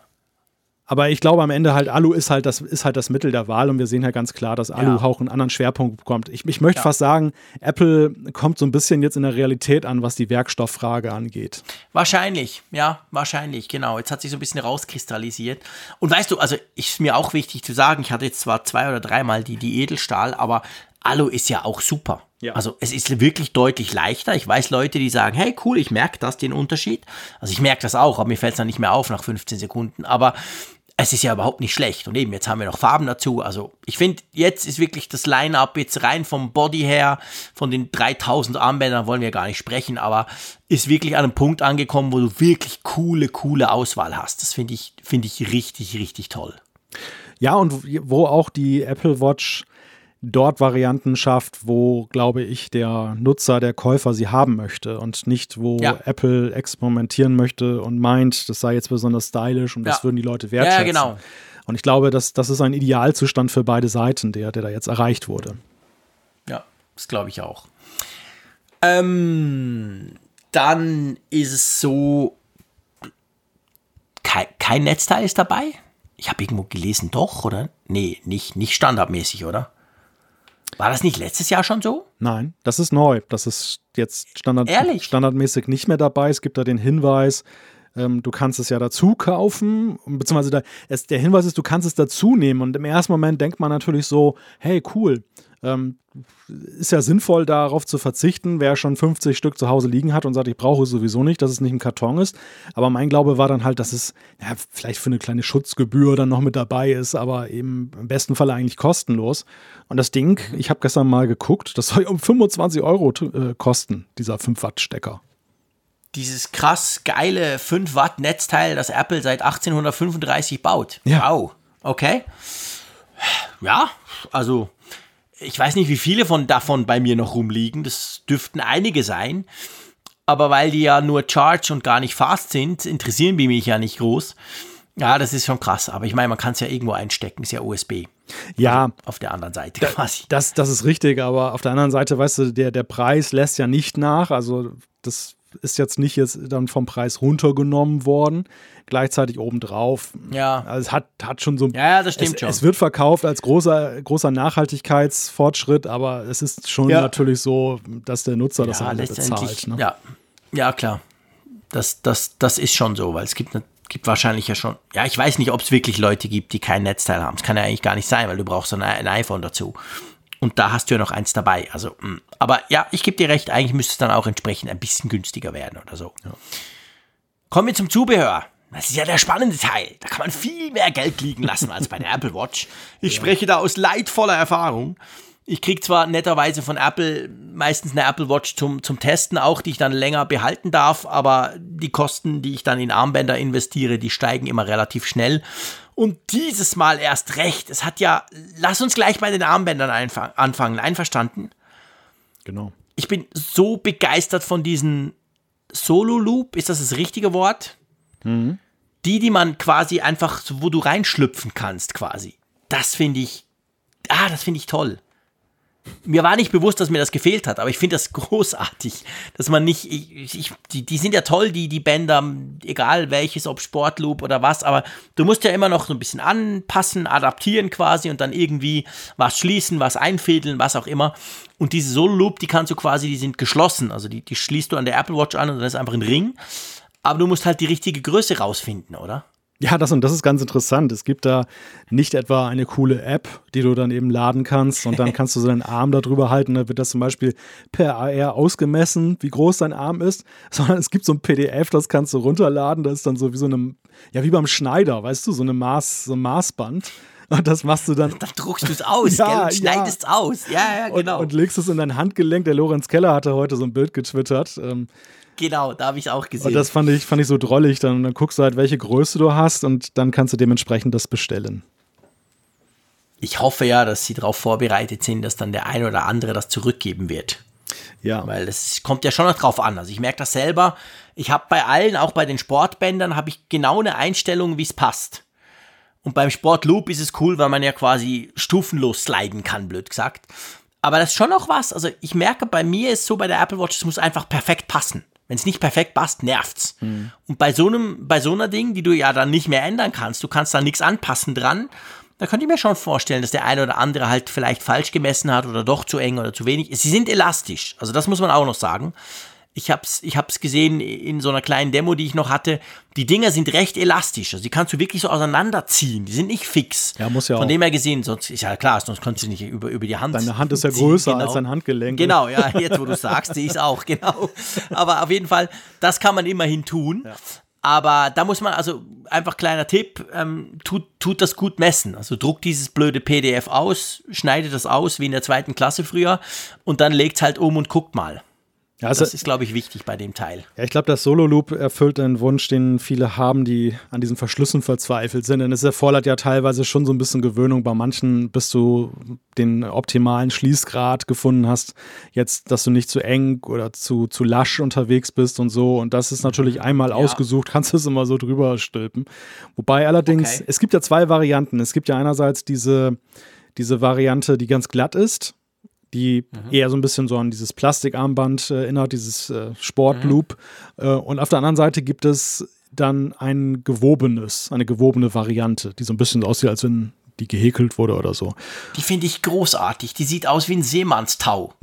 Ja, ja, Bild ja. ich mir ein. Ja, so ein bisschen, ja, stimmt. Ja, ja, genau. Lässt sich, Aber die ist super teuer. Genau, lässt sich Apple auch dann fürstlich bezahlen. Also ähm, der Unterschied liegt da bei knapp 50 und knapp 100 Euro, die die Bänder dann kosten. Also 50 dann die nahtlose Variante. Das ist krass, wenn man bedenkt, dass eine andere Apple Watch, die wir vorgestellt bekommen haben, ähm, und nehmen wir mal die Series 3 auch, dass, dass die ja nun, äh, dass das schon irgendwie ein Drittel des Preises dann da ist, dann bei denen. Was du für ein Armband ausgibst, das dann obendrein jetzt noch nicht aus Gold oder so beschaffen ist, sondern genau. Nur irgend so ein gewobenes, keine Ahnung was Material. Ja. Ja, ich meine, das ist ja immer so. Apple lässt sich natürlich wirklich diese Armbänder extrem fürstlich bezahlen. Das merke ich auch immer wieder, wenn ich eins kaufe. Ich ich muss auch sagen, ich kaufe immer diese, diese Original-Apple-Armbänder, weil ich einfach finde, die, die passen dann perfekt. Ich habe dann keine Lust, mit irgendeinem so blöden China-Mist rum zu experimentieren, der vielleicht geht, vielleicht aber auch nicht. Oder dann die Haut reißt oder so. Also das ist natürlich qualitativ schon sehr gut, aber ja, man muss es wirklich auch sagen, es ist super teuer. Das ist tatsächlich so. Ja, dann ähm, beim Zubehör oder bei der Software, wir kriegen ja WatchOS 7, was heißt wir kriegen? Wir nehmen das am Mittwochabend auf. Jetzt ist WatchOS 7 ja draußen mit den anderen ähm, Updates auch. Wir kriegen neue Ziffernblätter. Und das Gute zumindest ist, dass diese, ich glaube, acht neue sind. Du hast ein schönes Video gemacht, das verlinken wir in den Show Notes dazu. Und diese neuen Zifferblätter, die kommen ja auch auf die Series 4 und 5. Also, wenn du dort WatchOS 7 draufklatscht, kriegst du all die neuen Zifferblätter auch. Das war ja auch nicht immer so. Das war nicht immer so, das stimmt. Es gibt natürlich auch Wehklagen derer, die jetzt sagen, hey, ich habe eine Series 3 und die ist so noch im Verkauf und ich kriege das halt nicht. Der einfache Grund, wenn man sich diese Zifferblätter mal anguckt, ist. Als Design. Ja, eben, genau.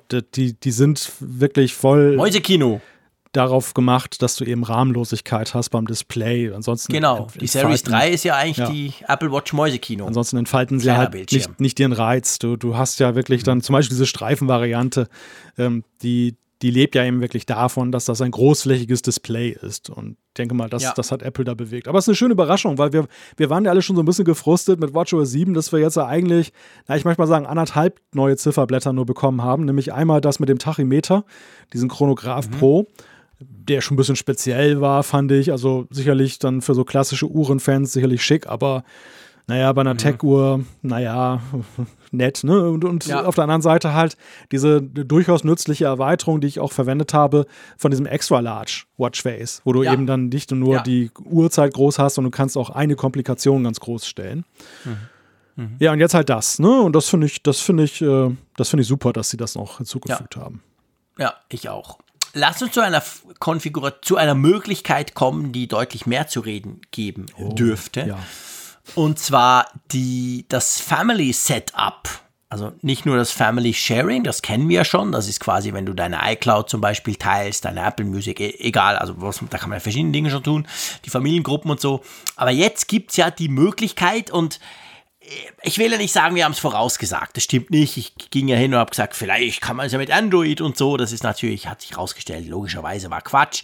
Du brauchst immer noch ein iPhone. Aber du kannst jetzt mit WatchOS 7, ähm, kannst du dir quasi eine Apple Watch nehmen und die so konfigurieren, dass die kein iPhone braucht. Zum Beispiel für deine Kinder, die vielleicht keine Ahnung, iPod haben. Meine Kinder haben ein iPad Mini zum Beispiel, aber keine, kein iPhone. Das bleibt auch noch eine Weile so, sage ich mal. Hoffe ich jedenfalls. Und ich könnte denen jetzt eine, eine ähm, Apple Watch geben und dann mit der Familienkonfiguration, so heißt es glaube ich auf Deutsch, so einrichten, mit einer eigenen Apple ID, also mit der Kitty Apple ID, dass die dann so ein bisschen autark funktioniert, aber kein iPhone dazu braucht. Ja. Das ist schon noch interessant, oder?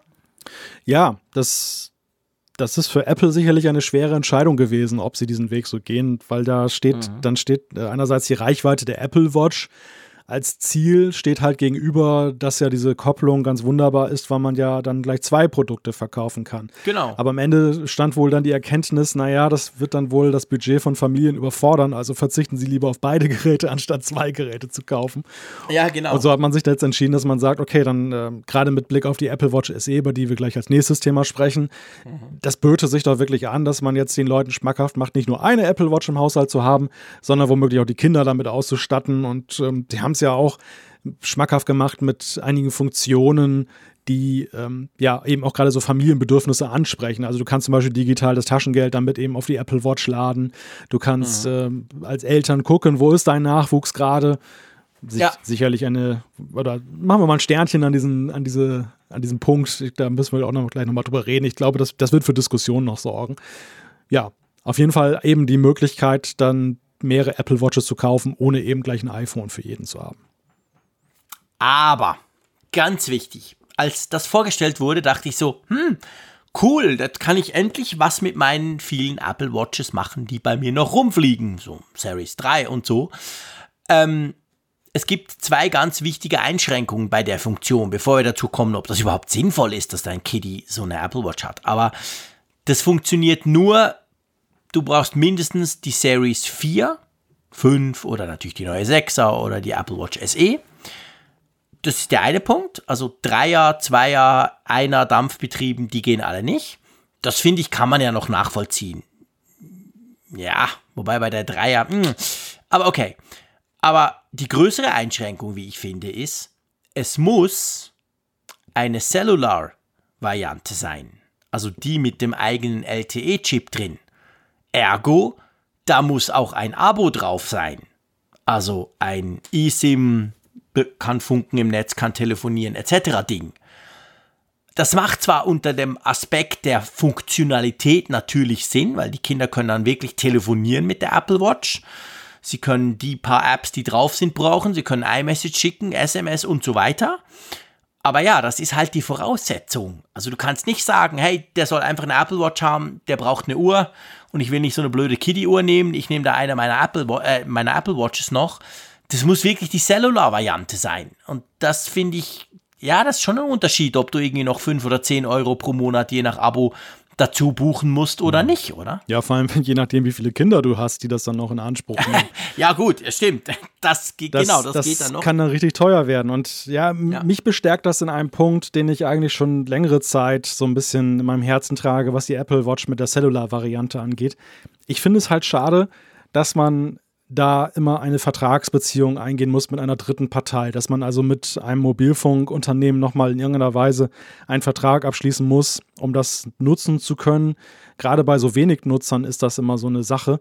Denn ähm, klar, 5 Euro im Monat, wenn du so einen Laufzeitvertrag hast, zusätzlich, das ist tragbar, sicherlich, gar keine Frage. Aber wenn du es eben gar nicht oder sehr selten nutzt, dann ist die Hemmschwelle, das zu tun, dann doch schon entsprechend höher, wenn du. Möchtest du denn Prepaid oder was, was würdest du dir denn wünschen? Ja, Weil du brauchst ja immer irgendeine Form von Vertrag, wenn du irgendwas Mobilfunkmäßiges machen willst. Ja, Prepaid wäre die Variante, wenn ich jetzt sage, okay, wir lassen den Netzbetreiber als dominierende Kraft im, im Rennen. Nein, ich gehe sogar einen Schritt weiter.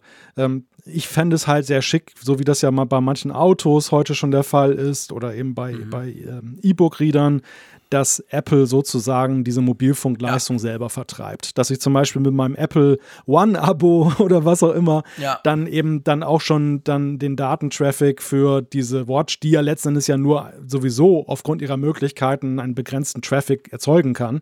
Die ist ja jetzt nicht ja. so wie ein Mac, dass du da alles Mögliche mit runterladen Nein. kannst. Und dann wäre es halt, wär's halt schick, wenn ich das einfach dann inkludiert habe. Ich muss nicht mit einer dritten Partei da einen Vertrag eingehen. Ich bin nur mit Apple. Also ich fände das schicker und das muss muss ich sagen, ist hier erst recht noch so ein Hemmschuh letzten Endes. Das Problem ist halt, ich, ich sehe zwei Probleme dazu und ich, ich bin bei dir. Autos können das äh, immer mehr, Devices sind always on und du, du entweder hast du es im Kaufvertrag drin oder so oder beziehungsweise eben im Kaufpreis drin, gehört das quasi dazu. Datentechnisch passiert ja nicht viel bei der Apple Watch, auch das wäre überhaupt kein Problem, selbst wenn ich ein bisschen Musik streame das Problem ist halt, dass die Apple Watch all diese Dienste, die du jetzt angesprochen hast, Nehmen wir einen Tesla zum Beispiel, wo du alles machen kannst, YouTube-Videos gucken, whatever. Und das gehört da dazu. Ähm, dann ist es aber so, du, du, kannst ja damit nicht telefonieren. Es ist ja immer nur Daten. Also eine Datenverbindung, das Ding steht im Internet oder ein Kindle-Reader oder whatever. Bei der Apple Watch ist halt die Funktionalität, du kannst ja auch telefonieren.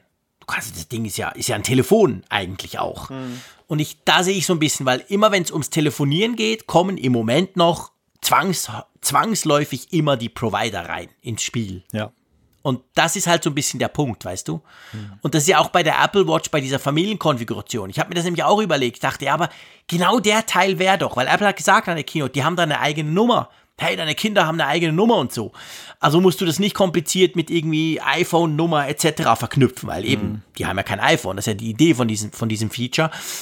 Aber eben, dann geht es ums Telefonieren und da ist halt im Moment tatsächlich immer noch der Provider dran. Also das ist so ein bisschen der Unterschied halt. Ja, wobei Aber ich gebe dir recht, jetzt und unter einer Konsumentensicht ja. wäre das genial. Andererseits hat Apple ja FaceTime Audio und äh, wirbt ja regelrecht darum, dass du eben das auch nutzt. Ähm, und, und, ja. Also ich fände, ich man halt sagt, es geht es, nur FaceTime Audio ja, und wir schneiden den Zopf mit klassischer Telefonie eben, komplett es, ab. Es gibt die Alternative ja. und ich halte klassische Telefonie auf der Apple Watch bei aller Liebe ehrlich gesagt auch für so exotisch, dass die Leute damit leben könnten, wenn sie sagen, okay, ich habe diese Einschränkung da an der Stelle. Dass wenn ich dann eben das voll haben möchte, muss ich dann halt das wirklich an meinen Mobilfunkvertrag von meinem Handy koppeln. Denn das ist ja auch die Voraussetzung. Ich muss ja eben auch, um diese Nummer mitnutzen zu können von meinem iPhone, ja eben auch diesen Mobilfunkvertrag dafür dann ja eben haben. Dass ich das ja, genau, komplementär genau. Das, eben das sehe. brauchst du ja im Moment ja. so, damit es eben die gleiche Nummer auf zwei Geräten ist. Und das wäre ja bei der Familienkonfiguration anders, weil da kriegst du quasi eine Nummer, eine, eine neue zusätzliche Nummer auf die Uhr von deinem Kind quasi. Also was, was mich eher bei, beim Thema Familienkonfiguration so ein bisschen hellhörig werden ließ, war eben diese Tracking-Funktion. Ich komme ja nun aus dem Datenschutzland Deutschland. Ich fand es so ein bisschen grenzwertig. Also die Diskussion wird immer wieder geführt so mit solchen Tracking-Devices für Kinder, weil die natürlich bei einigen Eltern sehr beliebt ist. Man weiß halt, wo der Nachwuchs sich rumtreibt und so weiter. Aber ich, klar, du hast das auch in Finde Mein, äh, diese, diese, dieser App kannst du ja, wenn du zum Beispiel ein iPhone aushändigst, kannst du auch die Kinder lokalisieren. Klar, wenn das in der Familienkonfiguration ja. drin ist und du so einstellst, genau, dann siehst du, siehst du natürlich auch, wo sie sind. Aber ich bin mal gespannt, ob das Diskussionen gibt. Ich könnte mir vorstellen, dass das. Ähm Bei euch gibt alles Diskussionen, was irgendein Dat irgendwas Datentechnisches äh, läuft. Ja, ja ich, auch zu Recht. Also ich meine, die Asiaten werden drüber lachen. Die haben schon lange solche Tracker, die sie allen irgendwie anbinden. Ähm, aber ja, ich, ich gebe dir recht. Also die Frage ist halt, ist das eine Funktion, die dann also ich, ich, ich denke, das wird ähnlich sein wie bei, wie, wie, wie bei Finde mein iPhone oder wie heißt über mich, Finde mein, keine Ahnung, diese neue App, wo du alles drin siehst. Ähm, da kannst du ja auch abstellen ich gehe mal, ich gehe mal schwer davon aus, dass ein iPhone, das in die Familienkonfiguration konfiguriert wird, dass man das genau gleich konfigurieren kann. Teile Standort ja oder nein, oder? Nehme ich mal an. Das wird ja kaum ja. einfach immer aktiv sein. Das kann ich mir nicht vorstellen.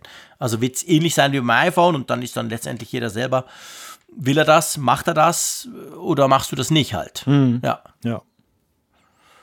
Genau. Aber ja, also spannend, so ein, ich meine, man kann es ja schon auch so sehen, als es ist letztendlich der, das allererste Mal, dass wir ein, eine Apple Watch in irgendeiner Form irgendwas damit machen können, ohne gezwungenermaßen ein iPhone dazu zu brauchen. Ja, und natürlich ist es nicht der Schritt zu, hey, hier ja. ist deine Apple Watch und dann nimm halt, was du willst für ein Telefon. Aber es ist immerhin ein erster Schritt, oder? Wir wissen ja nicht, in welche Richtung das in Zukunft noch geht. Ja, es ist eigentlich schon ein zweiter Schritt, denn die Autarkie, die ist ja mit WatchOS 6 ja Stimmt. auch schon stärker eingebaut ja, worden. Und wir haben ja, wir haben ja, eigener App Store wir haben ja, so. Ja, wir, genau. haben ja, wir haben ja darüber gesprochen, über die Frage, ähm, wir hatten ja schon so das Gefühl, es geht weiter mit der Autarkie. Wir hatten ja darüber ge mit geliebäugelt, dass vielleicht Android damit eingebaut wird. Das hätte ja auch mehr Autarkie bei der Einrichtung erfordert. Ja. Jetzt, jetzt ist es in eine ganz interessante neue Richtung gegangen, die wir nicht vorher gesehen haben, die keiner vorher gesehen hat mit der Familienkonfiguration. Und ich denke, das ist aber nicht das Ende der Kette, sondern ich glaube, ähm, das, ja. ist, das ist erst der Anfang in der Unabhängigkeit der Watch. Ja, das glaube ich auch. Ich glaube das definitiv auch. Das ist ein erster Schritt, ein erster Zag. Also nee, eben, du hast, du hast gut erklärt. Zweiter oder dritter Schritt, aber auf jeden Fall ein, ein, ein offensichtlicher Schritt, ein plakativer Schritt, wo man sieht, hey, wo, wo ist das iPhone dazu? Ah, das hat kein iPhone. Oh, okay. Und wer weiß, wo das hingeht. Ich glaube auch, dass das, dass das jetzt einfach so eine Reihe ist und die wird uns irgendwann letztendlich dazu führen, dass diese Apple Watch einfach komplett autark funktioniert. Und wir dann die Brille dazu kaufen oder so. Whatever. so, nächstes Thema. Nach doch gut einer Stunde, wo wir über die Apple Watch 6 sprechen. So viel zum Highlight-Thema, wir werden es mal sehen. Ja. Ähm, geht es jetzt um die Apple Watch SE. Und ich meine, das war ja schon klar, wurde es im Vorfeld so, ja, Apple bringt da was, was raus. Aber immerhin, also das ist jetzt wirklich eine ganz neue Apple Watch, die deutlich günstiger ist als the Big One, die Apple Watch 6, die ja aber auch modern ist. Es ist ja nicht irgendeine recycelte, farblich angepinselte Serie 3, oder? Die Apple Watch SE. Nein, nein, das ist schon das Aufgreifen ja der, der Series 4 Grundausstattung in Anführungszeichen, wie wir sie kennen. Mhm. Und äh, sie hat das, also das gleiche Format, sie hat den S5-Chip. Die, die großen Unterschiede sind ja, du hast eben nicht das Always-On-Display der Series 5, du hast kein EKG, du hast keinen Blutsauerstoffsensor. Mhm. Ich würde mal behaupten, zwei von diesen drei Punkten kannst du leicht verschmerzen oder die meisten. Genau. die letzten zwei können wir easy. EKG, Blutsauerstoff, egal, who cares. Ja. Aber das Always-On-Display muss ich dir das ganz ehrlich weh, sagen, ne? schmerzt. Das, ja, das tut weh. Das ja. tut weh, ja. Auch der S5-Chip, kein Problem. Ja, der, gekauft. der ist super. Der easy. Ist, ja, der ist super. Also der vom letzten Jahr, der von der aktuellen Series 5. Ja. Aber, ah, ah, ich meine, ich verstehe es. Ich verstehe es natürlich. Ja, klar. Es ist, das ist Marketing, das ist ganz klassisch, weil das Feature, wo du denkst, wow, ist das cool, das kriegst du nicht. Ähm, ja, dann kauf halt die teure. Ich kann das schon nachvollziehen, aber ich finde es schon sehr schade. Ja, das ist echt so der Punkt, wo du ins Grübeln kommst, wenn du diese Watch in Betracht ziehst, ja. ob du es wirklich willst oder ob du nicht gleich mehr bezahlst. Ja. Und das, genau das ist ja das, was Apple auch auslösen möchte bei dir. Soll, soll dich ja letztendlich verlocken, dass wenn, wenn es dir nicht wichtig ist, dann lässt es halt weg. Und ansonsten, sobald es dir ein Hauch wichtig ist, bist du eigentlich dann schon auf dem Zug, dass du die Series 6 dann kaufst, um ja. das dann zu haben, dieses Always-On-Display. Ja, genau, genau. Ja, ansonsten interessant. Also es passt vom, vom Line-Up her, aber ja. es ist ein bisschen schade. Aber sonst ist es eine spannende Uhr. Ja, am interessantesten finde ich ja den Namen. Also ich finde, dass, dass sie dieses SE, was ja nun schon totgesagt war, jetzt aufgegriffen haben bei einer ganz anderen Produktreihe. Wer hätte das vor ein, zwei Jahren gedacht, als SE eigentlich ja. für tot erklärt wurde und alle nur darauf gewartet haben, dass das iPhone SE, das, das vier Jahre alte, endlich mal von der Bildfläche verschwindet. Das ist schon, das ist schon interessant. Aber, aber es, ist, entspricht natürlich voll diesem SE-Gedanke. Ne? So nimm, nimm irgendwie teilweise die modernste Technik oder das State of the Art, aber reduziere es Lass um ein, ein paar, paar wichtige Punkte. Dinge weg. genau. genau. Und mach es so, Lass das, was eigentlich alle wollen, weg. Und mach es so einen mittelmäßigen Preis. So. genau, genau. Und dann haben wir SE. Ich finde, das mit dem mittelmäßigen Preis und den Features, die fehlen, finde ich bei der Apple Watch SE fast noch ein bisschen krasser als beim iPhone SE, dem neuen, das ja. wir ja dieses Jahr gesehen haben. Klar kannst du sagen, hey, kein Face ID und das Design sieht aus wie aus dem 17. Jahrhundert, aber da ist eigentlich trotzdem, das ist in sich geschlossen ein super iPhone. Neuester Prozessor, Kamera ist voll okay.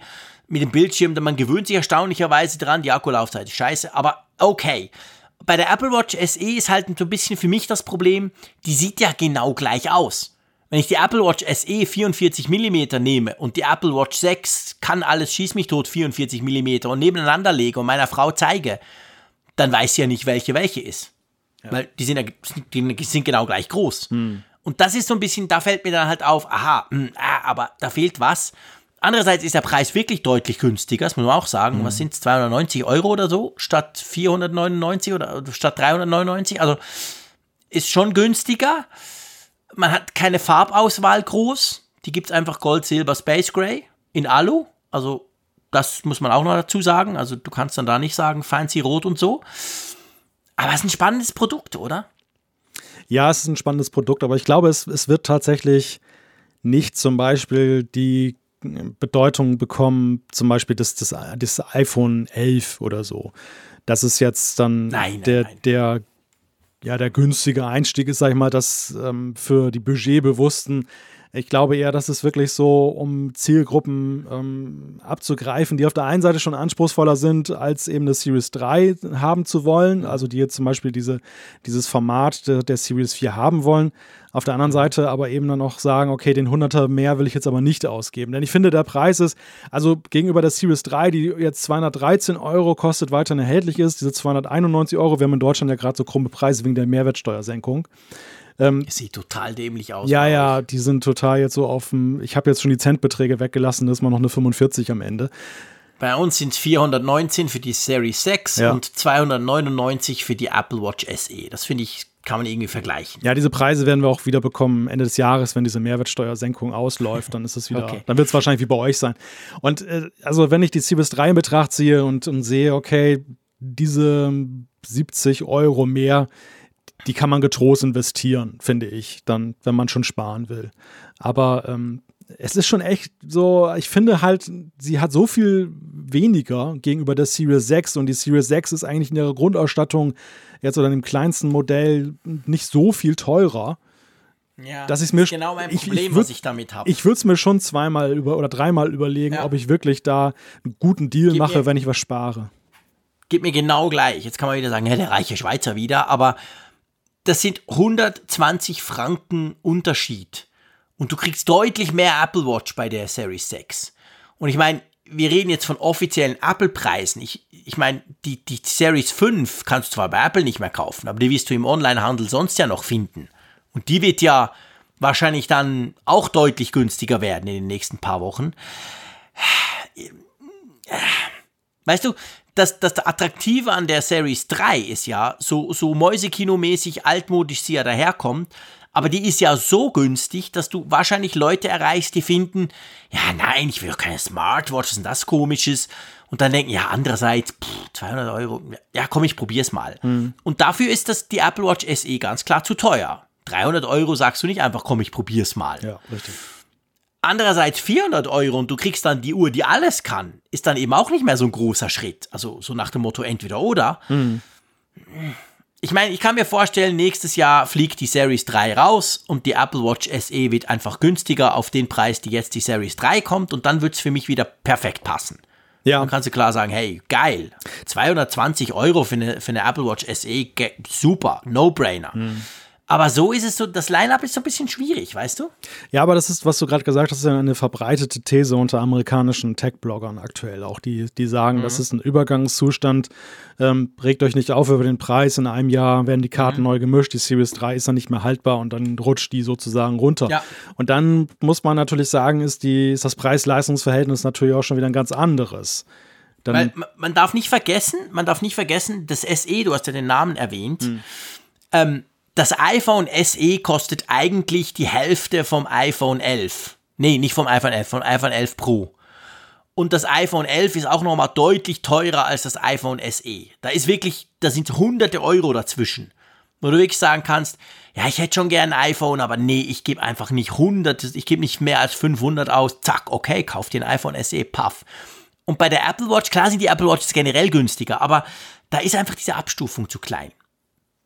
Und ich meine, wir bewerten ja jetzt den Preis. Es hilft mir ja nichts, wenn ich weiß, dass nächstes Jahr alles anders ist. Logisch, nee, nächstes das- Jahr sowieso alles anders. Das ist alles, Spekul das ist alles Spekulation. Das ist alles Spekulation. Ja. Und das, ja, im Hier und Jetzt, also den, den einzigen Grund, den ich sehe, diese Watch jetzt der Series 3 den Vorzug ge zu geben, wenn ich jetzt eben wenig Geld ausgeben möchte, ist halt, dass man wirklich wertschätzt, dann, dass man bestimmte Zifferblätter dann hat, also der modebewusste Käufer und dass natürlich die auch besser zur Geltung kommen. Wenn einem das, wenn einem das wirklich so am Herzen liegt und man aber trotzdem nicht den vollen Preis für die Series 6 entrichten möchte und gleichzeitig keine, keinen großen Wert auf diese Gesundheitsfeatures hat und Always-On-Display, dann, und du, du hörst schon heraus, also so viel Wenn und Aber in der Frage, ähm, dass ich mich dafür entscheide, dass ähm, ich halt nicht das Gefühl habe, dass das wirklich so ein, so ein Massending Weil- ist. ich, ich möchte noch etwas klären. Jetzt, jetzt stand heute, jetzt gerade, ich habe noch vor der Sendung kurz geguckt, ist natürlich so, die, die Apple Watch 5 ist überall noch im Verkauf und zum gleichen Preis wie die Apple Watch 6. Das wird sich ab Freitag ja dann ändern, weil dann gibt- ist dann die Apple Watch 6 im Verkauf zu dem Preis. Und ich könnte mir vorstellen, dass sich die Apple Watch 5 zumindest in den nächsten zwei, drei Monaten, nicht gerade in den nächsten paar Tagen, aber irgendwo der Apple Watch SE in die Nähe kommt. Wahrscheinlich nicht, nicht ganz, aber so plus minus. Und ich frage mich dann schon, also ich jetzt ehrlich gesagt, ich muss aber sagen, ich, hab, ich hatte ja noch keine logischerweise, aber ich würde jetzt wahrscheinlich eher eine Apple Watch 5 kaufen, weil die hat dieses geniale Always-On-Display. Ja. Wie gesagt, EKG ist mir völlig wurscht. Aber die hat das On- Always-On-Display und das fehlt mir halt einfach auf der Apple Watch SE, oder? Ja, du Wenn hast- du jetzt die Wahl hättest. Angenommen, 20, 30 Euro Unterschied, aber nicht mehr. Das habe ich gar nicht, das habe ich gar nicht bedacht. Das ist ein sehr guter Einwand, den du bringst. Das ist eigentlich das Totschlagargument. Weil die gibt's ja noch. Ja. Nur weil Apple die ja jetzt aus dem Verkehr zieht, Ja. heißt das nicht, dass wir die noch locker ein Jahr lang kaufen können überall. Nein, und die wird ja definitiv günstiger sein als die Series 6. Ja. das Ja, heißt, logisch, genau. Das heißt, in diesem Preisunterschied von etwas mehr als 100 Euro, irgendwo dazwischen, selbst wenn es nur 50 Euro sind, aber dann, Genau, dann ist, es ja, genau. ist es ja noch eine größere Abwägung. Dann habe ich ja, ich habe dann nämlich ja auch den schwieriger, die SE zu S5-Chip. kaufen. Ich habe dann Ja. auch das gleiche Aussehen. Ich habe aber dafür die Sensoren, ich habe Always On. Ja, gekauft, Ja. gekauft. Also Das ist eigentlich ein No-Brainer, Ja. genau. Also, we- wenn die 30, 40, 50 Euro wegkommt oder in die Nähe kommt von, vom S, von der Apple Watch SE und das wird sie, dann kann ich doch mit niemand, niemanden, spricht überhaupt nichts für die Apple Watch SE, sorry. Also was, was wir auf jeden Fall. Die 5er ist noch da, die ist nicht weg. Also was wir auf jeden Fall feststellen können, ist, glaube ich, an der Stelle die SEs beim iPhone. Die sind ja jetzt auch so ein bisschen unser Benchmark für den mhm. Namen SE, ja, genau. welche Wirkung das hat. SE für sehr, ergieb genau. sehr ergiebig, weil sie auch mal vier Jahre im Angebot sind, aber. sehr ergiebig ist auch gut, genau. Aber letzt, letzten Endes war es immer so, man muss ja schon sagen, die hatten jeweils einen Aha-Effekt in dem Moment, wo sie rauskamen. Das, das erste ja. SE, weil es ja das günstigste neue iPhone war und weil es ja. das alte Format bediente, das, das neue SE, ähm, weil es jetzt dann auch sehr günstig ist im Vergleich und sehr leistungsfähig ist. Also die, deren Faszination war am Anfang ganz hoch und dann ging sie so langsam runter. Das kann man, ja, glaube ich, genau. bei der Apple Watch SE sagen, ist auf jeden Fall nicht gegeben. Es kann, unsere Prognose Nein. ist ja mit Blick auf nächstes Jahr, vielleicht durch einen besseren Preis kann die Faszination zunehmen, aber es ist dann mhm. eine gegenläufige Bewegung im besten Falle, dass es nach oben geht. Im Moment habe ich so das Gefühl, so richtig oben ist die Faszination nicht. Nee, nee, absolut nicht. Also ich, ich sage ganz ehrlich, das habt ihr ja mitbekommen, ich bin begeistert von der Apple Watch 6, ich freue mich wahnsinnig drauf. Ich bin etwas ratlos von der Apple Watch SE. Ich finde es spannend, dass es jetzt zum ersten Mal überhaupt zwei quasi unterschiedliche Apple Watches im gleichen Jahr gibt, weil bis jetzt war es immer so, hier ist die neue und übrigens wir verkaufen die alte oder die ganz alte auch noch. Das war ja immer so der Deal, seit die Apple Watch seit ein paar Jahren. Und jetzt haben wir zuerst mal, hier sind zwei neue Apple Watches, aber wir haben es jetzt auch, glaube ich, man, man, man spürt das und man hört das, wenn man uns zuhört. Wir sind ob der Apple Watch SE so ein bisschen ratlos, weil wir eigentlich finden, sie ist zu teuer, seien wir ehrlich. Ja. Die müsste 50 Euro günstiger sein. Dann wird es spannend, die müsste in die Nähe der Series 3 kommen, da könnte man von mir aus auch die Series 3 komplett weglassen. Aber so wie es jetzt dasteht, und dann eben noch unter dem Hintergedanken, dass die Fünfer ja auch nicht sich in Luft auflösen wird, sondern noch auf dem Markt noch eine, Weile da sein wird ich weiß nicht so recht, was ich von dieser Apple Watch SE halten soll. Ja, ich finde das ganze günstige Line-Up bei den Apple Watches ist so ein bisschen schwierig, denn die, die Series 3, die nun fortbesteht, äh, sie ist bei der Familienfreigabe nicht mit dabei, äh, bei der Familienkonfiguration und sie, sie würde sich ja gerade da yes. an, anbieten, weil sie wirklich ja, ja sehr günstig ist. Zum anderen ist es eben so, das wurde auch schon beanstandet von vielen, dass ja eben auch viele Dinge, die jetzt mit den WatchOS-Versionen kommen, nicht mehr, du kriegst zwar das neueste WatchOS, aber du hast zum Beispiel glaube ich, ein Zifferblatt von allen, also sonst nichts. Mhm. Weil ja. einfach das Design nicht mehr passt zu dem, wie, die App, wie Apple das weiterentwickelt. Aber dann stellt sich ja umso mehr die Frage, warum hält man das im Bestand? Also warum lässt, warum verkauft man die weiter? Dieses alte mhm. Design, wenn man es eigentlich gar nicht mehr mag und, und nicht mehr in, in, in der Software wertschätzt. Und das, das finde ich auch so ein bisschen schwierig. Also da unten ist so ein bisschen nach sehr klaren Verhältnissen in, in den letzten Jahren so ein bisschen Verwirrung jetzt eingetreten für mich. Ja, ja, ja, genau, genau. Das, das ist tatsächlich so. Gut, dann machen wir doch einen Schritt zum wirklichen Highlight. ähm, nein, aber wir kommen zur Fitness. Jetzt müssen wir mal was für unsere Fitness tun. Wir quatschen oh. schon seit eineinhalb Stunden. Ja. Malte, wir müssen uns ein bisschen bewegen. Komm, jetzt mal raus aus dem Pushen. Es gibt ein neues Angebot für so faule Säcke wie uns, die sowieso niemals in ein Fitnessstudio gehen wollten. Es gibt einen neuen Dienst von Apple. Der nennt sich Apple Fitness Plus. Muss man auch ja mal drauf kommen mit diesem Plus und so. Okay, sorry, ich bin heute sarkastisch, das tut mir leid. Ähm, und ja, erklär mal, was das eigentlich ist. Wir kommen dann ganz am Schluss dazu, dass wir im Moment in Europa davon noch gar nichts haben. Aber mal ganz, was ist Apple Fitness Plus eigentlich? Ja, du machst dich gerade über die größte Überraschung eigentlich dieses Events lustig. Das, das war ja wirklich der Punkt, ja. den keiner vorher gesehen hat. Jetzt mal Familienkonfiguration beiseite gelassen, das ist ja so ein Punkt gewesen, ein Unterpunkt von einem anderen Produkt, aber das war ja nun wirklich eine Headline, dass Apple Fitness Plus da kommt und das sind Online-Fitness-Kurse, im Video, die du eben auf iPhone, Apple TV konsumieren kannst und iPad wahrscheinlich auch und bei denen du dann eben dann mitmachen kannst. So Telegym mit äh, deine Apple Watch ähm, nimmt deine Fitnessdaten auf und blendet sie in das laufende Bild ein, sodass du sehen kannst, mhm. okay, ich bin jetzt gut dabei. Das soll bis Ende des Jahres starten. Du sagtest es schon, nicht international, sondern erstmal im Heimatmarkt von Apple in den USA. Soll knapp 10 US-Dollar pro Monat kosten. Es gibt einen Rabatt, wenn du es für das ganze Jahr gleich buchst ja, das ja. ist grob umrissen das, worum es geht. Genau, und ich möchte jetzt ganz, ich, ich bin sarkastisch eingestiegen, das hatte ich eigentlich gar nicht geplant. Ich erkläre euch gleich, warum das so ist. Ich möchte euch sagen, dass ich das im Prinzip für eine extrem spannende Entwicklung halte. Ich behaupte, wir sind ja jetzt schon so ein bisschen bei den Services auch, das ist mit Abstand der spannendste Service, den Apple seit langem vorgestellt hat. Und dann nehme ich also Apple TV Plus gleich, gleich rein. Ganz ehrlich.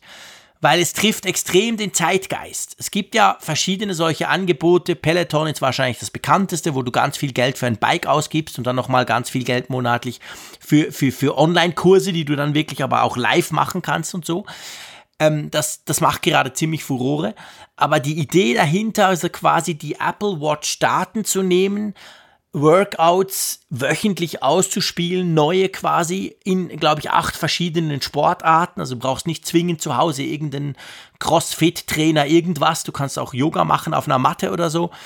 Diese Idee finde ich extrem spannend und das sage ich wirklich auch als, Sportmuffel der immer wieder so ein bisschen überlegt, ja, hey, du solltest mehr machen, aber ich würde niemals in ein Fitnessstudio gehen, schon vor Corona nicht. Und mit Corona ist das für mich definitiv sowieso mhm. auf ewig gestorben, Punkt, Ende aus. Aber ich finde das super spannend. Ich finde auch das Pricing von irgendwie 9,99 Dollar oder 79 Dollar im Jahr, das ist auch so eine Geschichte, das würde ich zahlen. Ganz ehrlich gesagt würde ich das zahlen, um das einfach mal auszuprobieren und zu gucken. Aber der Frust, und das hat, drum war es am Anfang so sarkastisch bei mir, ist wirklich, dass wir einfach Stand heute am Tag nach der Keynote gar rein gar nichts rausfinden. Ich habe bei Apple nachgefragt, ich habe mehrmals nachgefragt, ähm, wie es denn so mit den Plänen ist, dass außerhalb dieser fünf englischsprachigen Länder, wo es jetzt angekündigt ist, man hört gar nichts. Das heißt natürlich nicht, dass es nicht kommt. Das ist klar, Apple ist eine internationale Company, die werden das schon geplant haben, aber es kommt auf jeden Fall eine ganze Weile noch nicht, weil Apple Fitness Plus ist ja selber auch in den USA für later this year angekündigt. Ja. Also auch in den USA startet es nicht übermorgen. Genau. Das wird irgendwann noch kommen. Also wir werden noch eine ganze Weile warten müssen und ich hätte das nicht gedacht, dass ich das mal über ein Fitness-Abo sage, aber das frustriert mich ein bisschen. Ich hätte das wirklich gerne bald mal ausprobiert. Ja, um nochmal an den Anfang der, der Debatte zu kommen mit Fitness Plus und der Frage jetzt neuer Service bei, bei Apple. Ich finde interessant an der ganzen Geschichte vor allem, dass Apple da in einen Markt geht, wo sie eben nicht schon lauter Namen vorfinden, die bei 90 Prozent der Bevölkerung bekannt sind. Natürlich ja. gibt es auch jetzt schon Player im Services-Bereich, die Online-Fitnesskurse machen. Du hast ja Peloton zum Beispiel genannt. Es gibt sicherlich auch andere. Mhm. Aber diese, diese goldene Regel, das kennt jeder. Weißt du, Netflix kennt mittlerweile mhm. jeder. Amazon mhm. kennt mittlerweile jeder. Spotify kennt mittlerweile jeder. Und in diese Märkte ist Apple ja nun reingeprescht mit Apple Music, mit Apple TV Plus mal mit mehr, mal mit weniger durchschlagenden Erfolg ja. gleich am Anfang. Und es sind schwierige Märkte und ich glaube auch auf lange Sicht sicherlich auch TV Plus, das ist immer noch eine Nuss, die zu knacken ist, da ja auch immer mehr große Namen wie Disney und so weiter da reindrängen mhm. und äh, Bündnisse bilden und, und äh, Apple das Leben schwer machen. Hier habe ich echt das Gefühl, sie sind wie so ein Entrepreneur. Also sie haben wirklich ein Trendthema entdeckt, ja. Was, was ja jetzt, wie du ja schön dargelegt hast, gerade dieses Jahr die Leute bewegt. Aber Fitness ist sowieso schon seit vielen Jahren ein Thema. Also ähm, alleine wie in meiner Stadt hier die Fitnessstudios aus dem Boden geschossen sind in, innerhalb der letzten ja, ja, zehn Jahre. Äh, das war vorher war es echt so, das waren so ein paar Muckibuden für, für Senioren, die dann halt mhm. dann mal so ein bisschen Aufbautraining gemacht haben. Und heute alle die jungen Leute, die was auf sich halten, rennen halt in diese Fitnessbuden. Jetzt ja gerade nicht, aber davor ja. war es eben wirklich so, das war wirklich krass. Und ähm, das bedient Apple jetzt. Ich finde das sehr schlau. Also ich finde jetzt unabhängig davon, dass, das, dass das für mich jetzt keine große Relevanz hat, wie man mhm. mir wahrscheinlich ansehen kann, ähm, ist das aber wirklich jetzt marktstrategisch ein sehr interessanter Move, ein sehr potenzialreicher Service, wie ich finde. Und ähm, ja. ich glaube, der, finde ich auch. Der wird sehr schnell auch so in den, wenn du mal die Top 5 der, oder die, die Services in eine Top 5 umsetzt von Apple, ich glaube, der wird sehr schnell auf den vorderen Plätzen landen, so hinter Apple Music, vor TV Plus Definitiv. und Arcade. Ja, ja, sehe ich genau gleich. Absolut, ja. Das ist genau der Punkt. Also, das glaube ich tatsächlich auch. Das wird schnell beliebt werden und es ist eben, es noch, es ist es spricht einfach mehr Leute an, als selbst auch als all die Fitnessstudios, die aus dem Boden schießen. Auch das ist nicht, sind nicht alle, die finden, ja, da muss ich jetzt hin und so.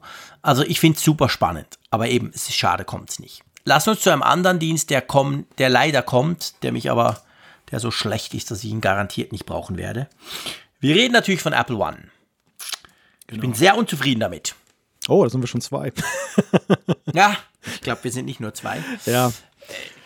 Zuerst kurz erklären, was es ist. Ich erkläre das ganz kurz. Ja. Also, das ist tatsächlich das, was man erwartet hat. So eine Zusammenfassung der verschiedenen Apple-Abos, die wir ja haben. Wir haben Apple Music, wir haben vielleicht TV Plus, wir haben äh, Arcade, wir haben ziemlich sicher iCloud-Speicher und das alles so ein bisschen zusammenwürfeln. Finde ich grundsätzlich eine Idee. Gute Idee. Ich finde es auch cool, dass man so ein Einzel-Abo, so ein Family-Abo und ein Premier-Abo hat. Also, dass man nicht nur einfach ein Abo hat, sondern so drei Abstufungen. Finde ich auch noch alles okay. Was ich wirklich, wirklich Apple, Freunde, was einfach gar nicht geht, ist, dass ihr bei uns in Deutschland und in der Schweiz nur zwei Abos bringt. Das Einzelpersonen-Abo für 14,95 irgendwie sowas und das Familien-Abo, so ein Witz mit Familienanschreiben für 19,95. Und das Problem sind wirklich die, die, die iCloud-Speicherdienste. Du hast 50 Gigabyte Einzel. Kann man noch drüber diskutieren? Der arme Student, der Einzelstudent oder so? Hm, vielleicht, ja, nicht mal. Nein, eigentlich auch nicht. Du hast, eigentlich auch nicht. Du hast 200 Gigabyte ja, für die Familie. Das ist so, so weltfremd. Ihr habt alle nie eine Familie. Da sind wir wieder bei dem Thema Bildschirmzeit und der ganzen Scheiße, die Apple nicht auf die Reihe kriegt, weil sie einfach, weil niemand Kinder hat offensichtlich, der das programmiert. Was ist denn das? 200 Gigabyte mit vier Leuten? Hallo? Das funktioniert einfach nicht. Hm. Und dann hast du das Premier-Abo mit 2 Terabyte. Das ist ja das, was wir eigentlich schon normal jetzt haben und mit unseren Familien teilen, dieses 2 Terabyte iCloud-Abo. Da sehe ich, da, da, war der Preis, glaube ich, 30 Dollar in den USA. Ich habe es mal durchgerechnet. Bei mir Apple Music ist dabei, das iCloud. Und ich habe noch Apple, nee, Apple TV Plus ist im Moment noch gratis. Und Arcade würde ich vielleicht noch zahlen. Aber selbst dann komme ich irgendwie, ich komme eigentlich auf ähnliche Preise. Also da, da bin ich so, so ein bisschen unsicher du sparst einfach zu wenig da bei dem. Aber eben, das kommt bei uns ja gar nicht hin. Und darum muss ich dir wirklich sagen, also Apple One, vergesst es. Ja. Ihr habt zu wenig Speicher, nix da. No. Ja, ich, also ich vermisse, ich vermisse zunächst mal die Klarheit bei diesen Angeboten. Denn äh, gerade mhm. diese Speichergeschichte, ähm, ist ja noch, sag ich mal, mit Zusatzkosten verbunden, weil am Ende kommst du ja doch nicht mit dem Speicher klar. Und äh, du kannst dann, kannst dann diesen Speicher aufrüsten, du kannst ein höheres Paket, du kannst zum Beispiel auch im Familienpaket oder jetzt in dem Premier-Paket, wenn dir zwei Terabyte nicht ausreichen, kannst du auch noch was dazu buchen. Die Frage ist dann, die, die sich mir zum Beispiel stellte, also ich habe zum Beispiel bei Familie 200 Gigabyte inklusive, muss ich dann nochmal 10 Euro bezahlen pro Monat für die 2 Terabyte on top?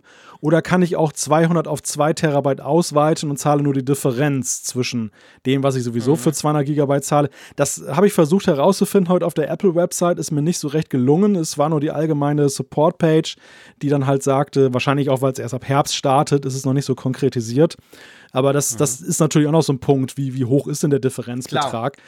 Wenn, wenn das allerdings darauf hinausläuft, dass die 2 Terabyte, die ich dringend benötige bei einer Familie, das ist Klar, eigentlich schon fast zu wenig, weil eigentlich müsstest du mehr, ja, ja. mehr als zwei Terabyte haben, denn wenn deine Kinder noch dann gerne fotografieren und schon älter sind, zum Beispiel mhm. ein iPhone haben, wenn deine Frau auch als Leidenschaft gerne fotografiert und, und dann auch sehr viele Bilder hat und alles ja, Mögliche genau. landet dann in der iCloud, sind zwei Terabyte schnell wegkonsumiert. Also ich finde einfach, dieses Angebot ist so geschnürt, dass ich den Eindruck habe, Apple profitiert definitiv davon mehr als der Kunde. Es wird einem schmackhaft gemacht im Sinne von, ja, du kannst ein paar Euro sparen, aber es unterstellt ja, dass ich all diese Services von Apple haben will. Und wer hat denn momentan das größere Interesse, dass ich diese Services haben will? Das ist ja, ja wohl Apple, das bin ja gar nicht mal unbedingt ich. Also ich, ich bin ja eher auf dem Trip, dass ich sage, wenn ich meine drei Services, die ich habe, schon voll bezahle, und ich kriege meinetwegen für 2 Euro mehr im Monat noch einen vierten Service dazu, den Apple anpreist, da bin ich vielleicht dabei. Dann nehme ich vielleicht Arcade, auch wenn ich sage, ach, die Spiele sind nicht so geil, aber ja, genau. ist egal, ich nehme es halt mit. Das ist für mich ein Deal. Ja. Aber das hier ist doch kein ja. Deal. Das ist doch ein Deal, der ist doch blöd. Ja, das ist genau der Punkt. Und ich finde halt, dass wenn du, wenn du ein bisschen guckst, was die Konkurrenz macht, Microsoft, Google, egal wer, es basiert, all diese, die haben das ja alles auch. Da kannst du ja auch so Sachen zusammenstellen und so. Und ich finde Microsoft mit Office 365 eine gute Idee, basierend auf den Office-Apps. Aber darunter liegend sind immer Speicherpläne, weil man weiß, hey, wir leben in der Cloud. Punkt. Und die müssen großzügig sein. Bei, bei Microsoft Office 365 Family hast du fünfmal ein Terabyte für jeden. Jeder hat ein Terabyte quasi. Und das ist schon mal nicht so schlecht. Und hier finde ich, was ich wirklich bei Apple nicht verstehe. Jetzt haben sie all diese tollen Dienste, das ist super. Aber in Sachen Speicher leben sie irgendwie noch Anfang der 2000er Jahre. Ja. Sie sind einfach extrem knausrig bei ihren Speicherdingern. Ich verstehe das nicht. Also es gibt weder Optionen noch und auch die Preise sind, ja, sind nicht mehr ganz so schlimm. Früher waren sie krass teuer für viel weniger Speicher als die Konkurrenz. Das haben sie dann irgendwann mal ein bisschen angeglichen. Aber ja, eben. Und gerade wenn du so diese, dieses große Abo-Dings alles dabei bringst, dann musst du auch beim Speicher generös sein. Vor allem dort. Und dann kannst du sagen, okay, und dann hier noch ein bisschen und da noch ein bisschen. Also ja, ich muss wirklich sagen, nee, no way. Also das, das Der- lohnt sich einfach nicht. Der Maßstab ist für mich ganz eindeutig der Name. Apple One suggeriert eins. Ein Ja. Preis, rundum, Genau. rundum sorglos Da Paket. will ich auch keine Optionen. Nein, da will ich nicht einen Speicher Ich- optional noch erweitern. So Ich- Quatsch, da genau. will ich alles drin haben. Richtig. Wir haben ja, ich meine, Apple One ist ja ein Thema, über das wir jetzt ja auch schon Jahre diskutieren, das ja, Ja. schon ein Thema war, bevor überhaupt die große Services-Offensive kam. Damals ja mit dieser Überlegung, dass du dann sozusagen für einen zwar höheren Preis, aber dann auch so ein iPhone inklusive hast, so ein Leasing-Modell Ja. quasi. Du kriegst jedes Ja, Jahr ein neues genau. iPhone und ähm, bezahlst dann halt nur noch eine Gebühr pro Monat. Und das hier ist allerdings weit davon entfernt, auch ohne jetzt die Hardware-Komponente, die, die mir jetzt auch nicht so wichtig ist, dass du wirklich ein rundum sorglos Paket hast. Das ist ja nicht jetzt der Preis, den du zahlst, sondern du zahlst am Ende einen Preis X mehr noch oben drauf. Und deshalb Mhm. bin ich sehr enttäuscht von diesem Apple One. Aber ich hatte auch den Eindruck, auch so Apple wirkte nicht so be besonders couragiert. Das war ja wirklich ein Punkt, der so Ja. mitgelaufen ist. Das, das so Esprit kam nicht rüber. Weißt du, was ich mich frage? Es gibt, es gibt zwei Möglichkeiten. Entweder sie, ah, sie haben das so ein bisschen unmotiviert zusammengeklöppelt, was ich mir eigentlich nicht vorstellen kann, weil erstens Apple und vor allem ja Service und Apple hat ja extrem viel Energie, Zeit und Marketing-Ressourcen in, in ihre Services gesteckt in den letzten Jahren. Oder vielleicht fehlt halt noch der Baustein iPhone. Und wenn das iPhone kommt, an der iPhone Keynote, wird dieses ganze Apple One nochmal äh, erweitert in irgendeiner Form. Und das wollten sie jetzt noch nicht. Andererseits, den Speicher hätten sie jetzt schon erweitern können. Das hat ja mit dem iPhone nichts zu tun. Aber ich fand auch, ich fand im, im Unterschied zu Apple Fitness Plus, wo sie wirklich geile Demo und hier und wow und so, haben sie bei Apple One so irgendwie so, oh, wir müssen noch Apple One bringen. Haben wir dann noch ein paar Slides? Ja, wir haben noch drei PowerPoints. Komm, wir machen schnell was. Das war so völlig unmotiviert. Ja, also auf Ich weiß mich, nicht. auf Ich weiß mich, nicht, woran es liegt. ja, auf mich wirkt das so. Ob noch was kommt oder nicht.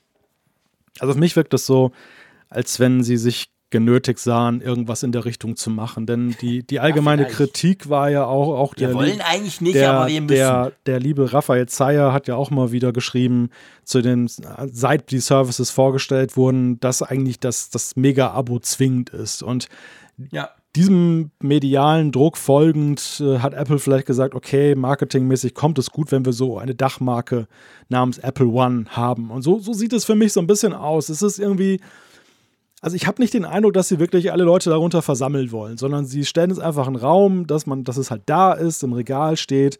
Es passt sicherlich auch für den einen oder den anderen. Und manche sind auch bereit, dann eben, weil sie sagen, die Kalkulation geht dennoch für sie auf, dass sie dann vielleicht noch ein bisschen mehr Speicher dazu kaufen am Ende des Monats, was aber dann diese Differenz eben auch wieder schmälert. Bei der Einzelperson ist es so, ähm, auf der deutschen Seite rechnen sie vor, da sparst du halt bei den Services ähm, 6 Euro gegenüber dem Einzelpreis. Bei der Familie ist es, sind es 8 Euro. Wenn du jetzt ein Upgrade machen musst des Speichers, es muss schon ein sehr kleines Speicher-Upgrade sein, damit diese Differenz nicht völlig aufgefressen wird oder sogar am Ende noch mehr kostet. Und deshalb, ich finde es halt sehr speziell, so wie es momentan ist. Mag sein, dass es vielleicht dann mit dem iPhone noch einen anderen Anstrich bekommt, aber ich muss ja sagen, das Thema Speicher, es lässt mich wirklich frustriert zurück, denn wir fordern ja schon lange, Ja, dass, dass Apple auch Ja. die Einstiegshürde, also diesen freien Speicher von 5 GB endlich mal hochsetzt. Und ähm, erst recht finde ich für zahlende Kunden, das geht langsam nicht mehr, dass du da Ja. gegenüber anderen Mitbewerbern da so weit zurück bist. Ja, geht mir genau gleich. Großer Frust. Apple One, großer Frust, muss man ganz klar sagen. Komm, wir kommen zu was Positiverem. Das bauen wir auch schön auf. Zuerst so ein bisschen positiv und dann so richtig toll. Einverstanden? ja, das nächste können wir ja fast ein bisschen kurz machen. Das ist ja. Ja, das halten wir wirklich kurz. Sehr überschaubar, iPad. genau. Ja, nicht Generation. das Thema iPad kurz, keine Angst, aber Nein. iPad achte Generation. Das kleine, äh, nee, klein ist auch nicht, ist Cheap Charlie. Nein, e-, egal, das Einsteiger-iPad. Ich weiß nie, wie man dem sagen soll. Es hat halt keinen Zusatznamen. Das iPad SE. ähm, sieht genau gleich aus. Kostet, glaube ich, genau gleich wie vorher. Ja. Hat aber jetzt einen A12-Chip.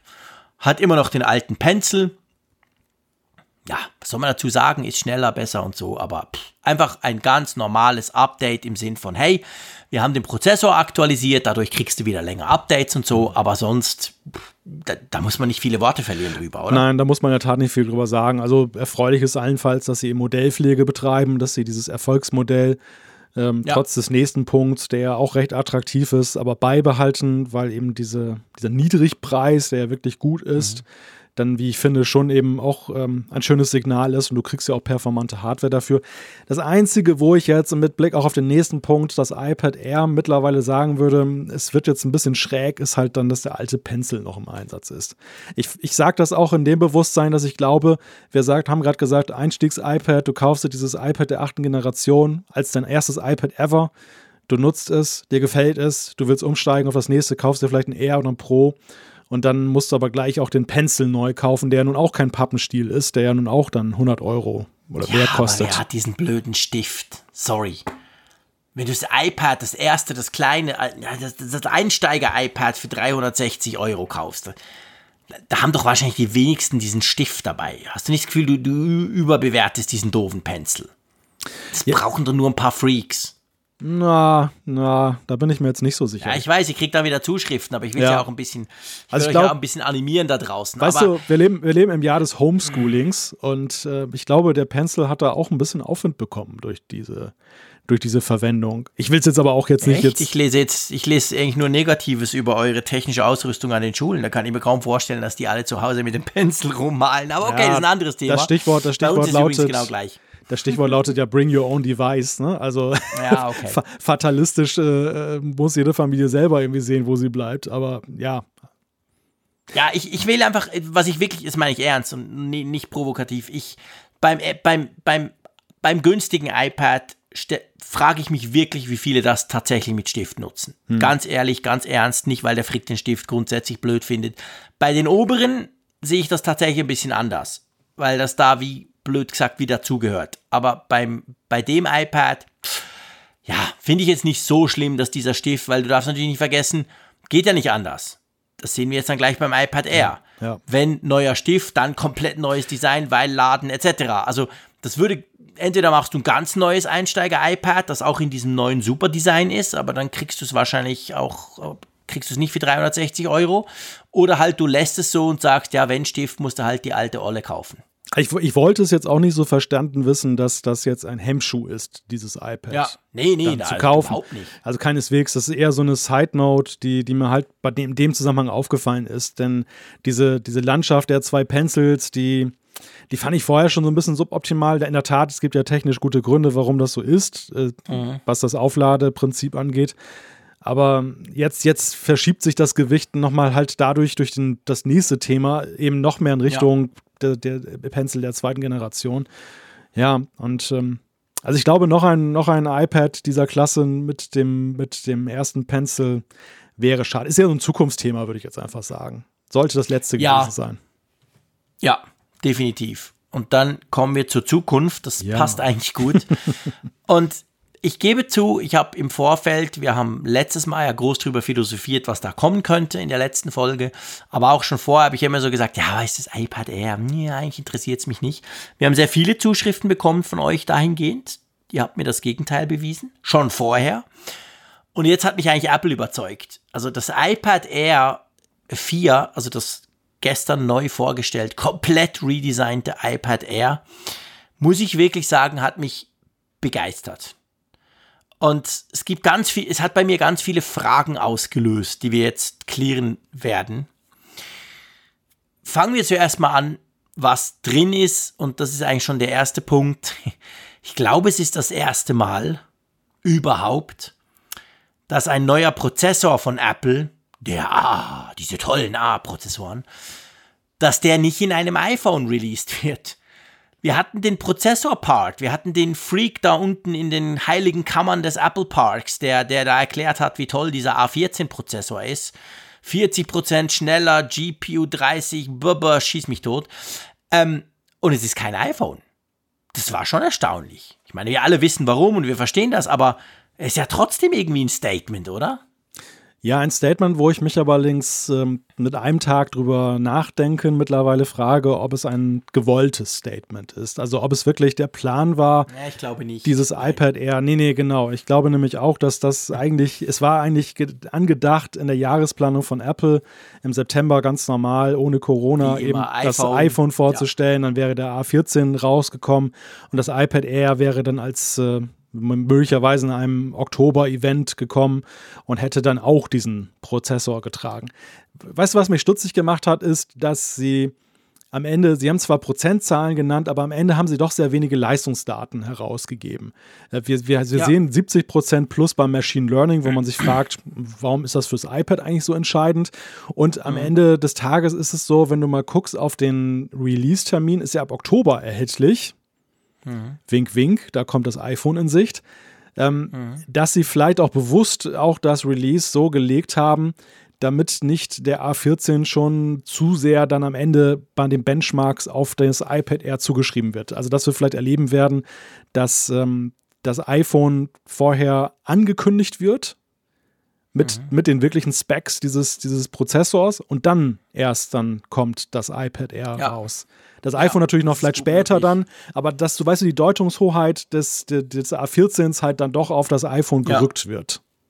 Nee, nee, also klar, ich, ich finde auch, also das muss man ganz klar sagen, das war mir gestern eigentlich, hatte ich das schon das Gefühl, das ist, das ist aus der Not geboren. Das ist jetzt nicht so, hey, in Zukunft kriegen dann die iPads zuerst den geilen Prozessor oder so. Nix, sondern das ist halt, ja, wegen Corona und das iPad Air musstest du ja jetzt letztendlich vorstellen aber trotzdem 10,9 Zoll. Und es sieht ja genau gleich aus wie ein iPad Pro. Es sieht ja, es ist genau dieses kantige Design, was wir auch beim iPhone erwarten, wo ich mich super drauf freue, was ich auch beim iPad ganz toll finde. Spannend ist einfach, es hat kein Face ID, aber es hat den Touch ID Sensor im Power Button oben, also je nachdem, wie du es hältst. Und ich hätte ja nie gedacht, dass ich das mal sage in einem Podcast. Aber ganz ehrlich gesagt, Face ID, so geil das ja beim iPad Pro ist, weil es eben auch im Querformat funktioniert, aber weil ich das iPad Pro, ich habe das 12.9er, aber weil ich das ausschließlich, also nicht 99,9%, sondern 100% immer im Querformat nutze am Magic Keyboard. Ist ja mein Laptop inzwischen muss ich dir ehrlicherweise sagen, meine Hand ist immer vor der Face ID Kamera. Immer. Jedes Mal. Oh ja. Nicht, nicht ab und zu, sondern ja. immer. Der Frick macht es wahrscheinlich falsch. Es ist immer so. Hm. Und das hat wirklich dazu geführt, im Unterschied zum iPhone, wo ich das liebe, ihr wisst das alles, dass ich Face ID auf dem iPad Pro inzwischen hasse, weil ich muss immer irgendwas machen. Da kommt dieses blöde Pfeil, hey, übrigens und so. Ah ja, Finger, oh ja, okay. Und dann, dann geht's ja schon. Und darum finde ich die Idee beim iPad Air, dass das einfach gar nicht erst drin ist, dann nervt den Frick auch nicht, sondern ich lege einfach die, die, die, den Daumen, wäre es dann wahrscheinlich sinnigerweise oder so oben drauf und zack. Ey, das finde ich super. Ja. Ich finde das eine tolle Idee. Also ich muss ja auch sagen, der Touch-ID-Sensor hat mir, man darf das gar nicht sagen, aber hat mir am meisten imponiert. Von, ja, von allen auch. Features, weil ja, zuerst, zuerst habe ich gedacht, das möchte ich auch für mein iPhone haben im Corona-Jahr als Zusatz zu Face ID. Beides. Und zweitens ähm, tatsächlich auch fürs iPad, denn bei mir ist es genau so. Ich habe auch das Magic Keyboard und das Problem ist auch beim Magic Keyboard, also Problem in Anführungszeichen, wir reden hier über Luxusprobleme, ne? Das Magic Keyboard ist klasse, aber ja, wenn, wenn du es halt aufklappst, ähm, es ist ja schon ein bisschen zäher so in dem Aufklappen als zum Beispiel das frühere Smart ja. Und du neigst, ja, ja, man neigt dazu, das geht mir zumindest so, dass man so, dass man so ein bisschen reinlugt und macht es nur so halb auf.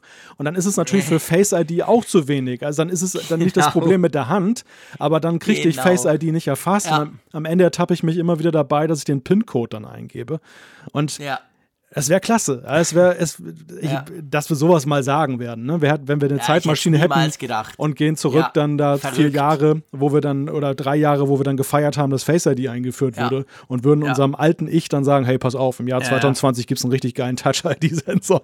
Aber hättest du gedacht, dass du im Jahr 2020 Dinge tust, die wir jetzt tun, die jetzt Ja. normal sind? Ja, wahrscheinlich auch nicht. Eben, Also das sei uns verziehen dahingehend. Aber ich gehe zum Beispiel auch das mit dem iPhone, ich habe es ja auch schon gesagt, glaube ich, vorletzte Sendung. Wer hätte das gedacht, dass ich mal sage, ich wünsche mir in irgendeiner Form zusätzlich den Touch-ID-Sensor wieder ins iPhone? Aber genau das, weil jetzt Apple das gezeigt hat beim iPad Air. Meine Fresse wäre das toll, wenn wir das iPhone 13, das was jetzt dann kommt, 12, wenn wir das hätten mit beidem. Ja, Weil ja, ich, ja, es ist halt ein Problem im Moment mit Face ID, Das- blöden Masken. Das ist ein Problem, ein Problem, wie du ja vorhin auch schon beschrieben hast, das uns wahrscheinlich auch noch länger begleitet, als uns lieb Ja, ist. Und zum anderen ist es so, wir haben ja diese Diskussion, haben wir ja schon lange geführt mit der Frage. Touch ID, zuletzt ja damals beim iPhone SE, haben wir uns ja auch gefragt, Ja. wie praktisch wäre es eigentlich, Touch ID wieder zu bekommen. Und wir waren ja immer so ein bisschen an dem Punkt gestoppt, wo wir gesagt haben, naja, den, diesen Home-Button, den wollen wir aber definitiv nicht wiedersehen. Und Ja. äh, bei der Display-Technologie, dass der Sensor da drunter ist, die ist noch nicht reif genug. Ähm, da, wenn das nicht 100% funktioniert, fauler Kompromiss. Und ähm, hier haben wir ja wirklich eine Lösung präsentiert bekommen, die dich nicht stört und gleichzeitig eben funktionell ja, das, ich meine, das müssen die Tests jetzt zeigen, wie gut das wirklich funktioniert, aber ich bin guter Dinge, weil sie am Ende ja auch zum Beispiel auf den Macs ja den Touch-ID-Sensor auch in so einen kleinen Button oben rechts dann da platziert haben. Das funktioniert ja recht gut. Also ich bin da sehr, Ja. sehr zuversichtlich, dass das eben funktioniert und gleichzeitig aber eben für die, die es nicht nutzen wollen, in keiner Weise die Experience bei dem Gerät dann bee negativ beeinträchtigt. Und Genau. das, das finde ich halt klasse, ist eine super Lösung und ja, bitte her damit bei allem. Ja, absolut, muss ich wirklich sagen. Also begeistert. Gerne auch eine Apple Der Watch. Zeier, was? Gerne auch eine Apple Watch. Ja. Statt, stimmt. einem, statt einmal am Tag eigentlich. PIN eingeben, warum denn nicht? Ne? Da Ja, Powerbutton nicht? ist auch Genau, von der Wenn man Seite. das so easy peasy da reinbasteln Das ist die Voraussetzung, ja, ja. Genau. Ja.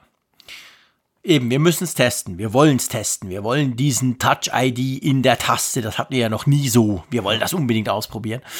Der Zeier hat ja Feuerwerk abgelassen in St. Gallen. Das hat man gehört bis Zürich. Weil ja jetzt das iPad Air mit USB-C kommt.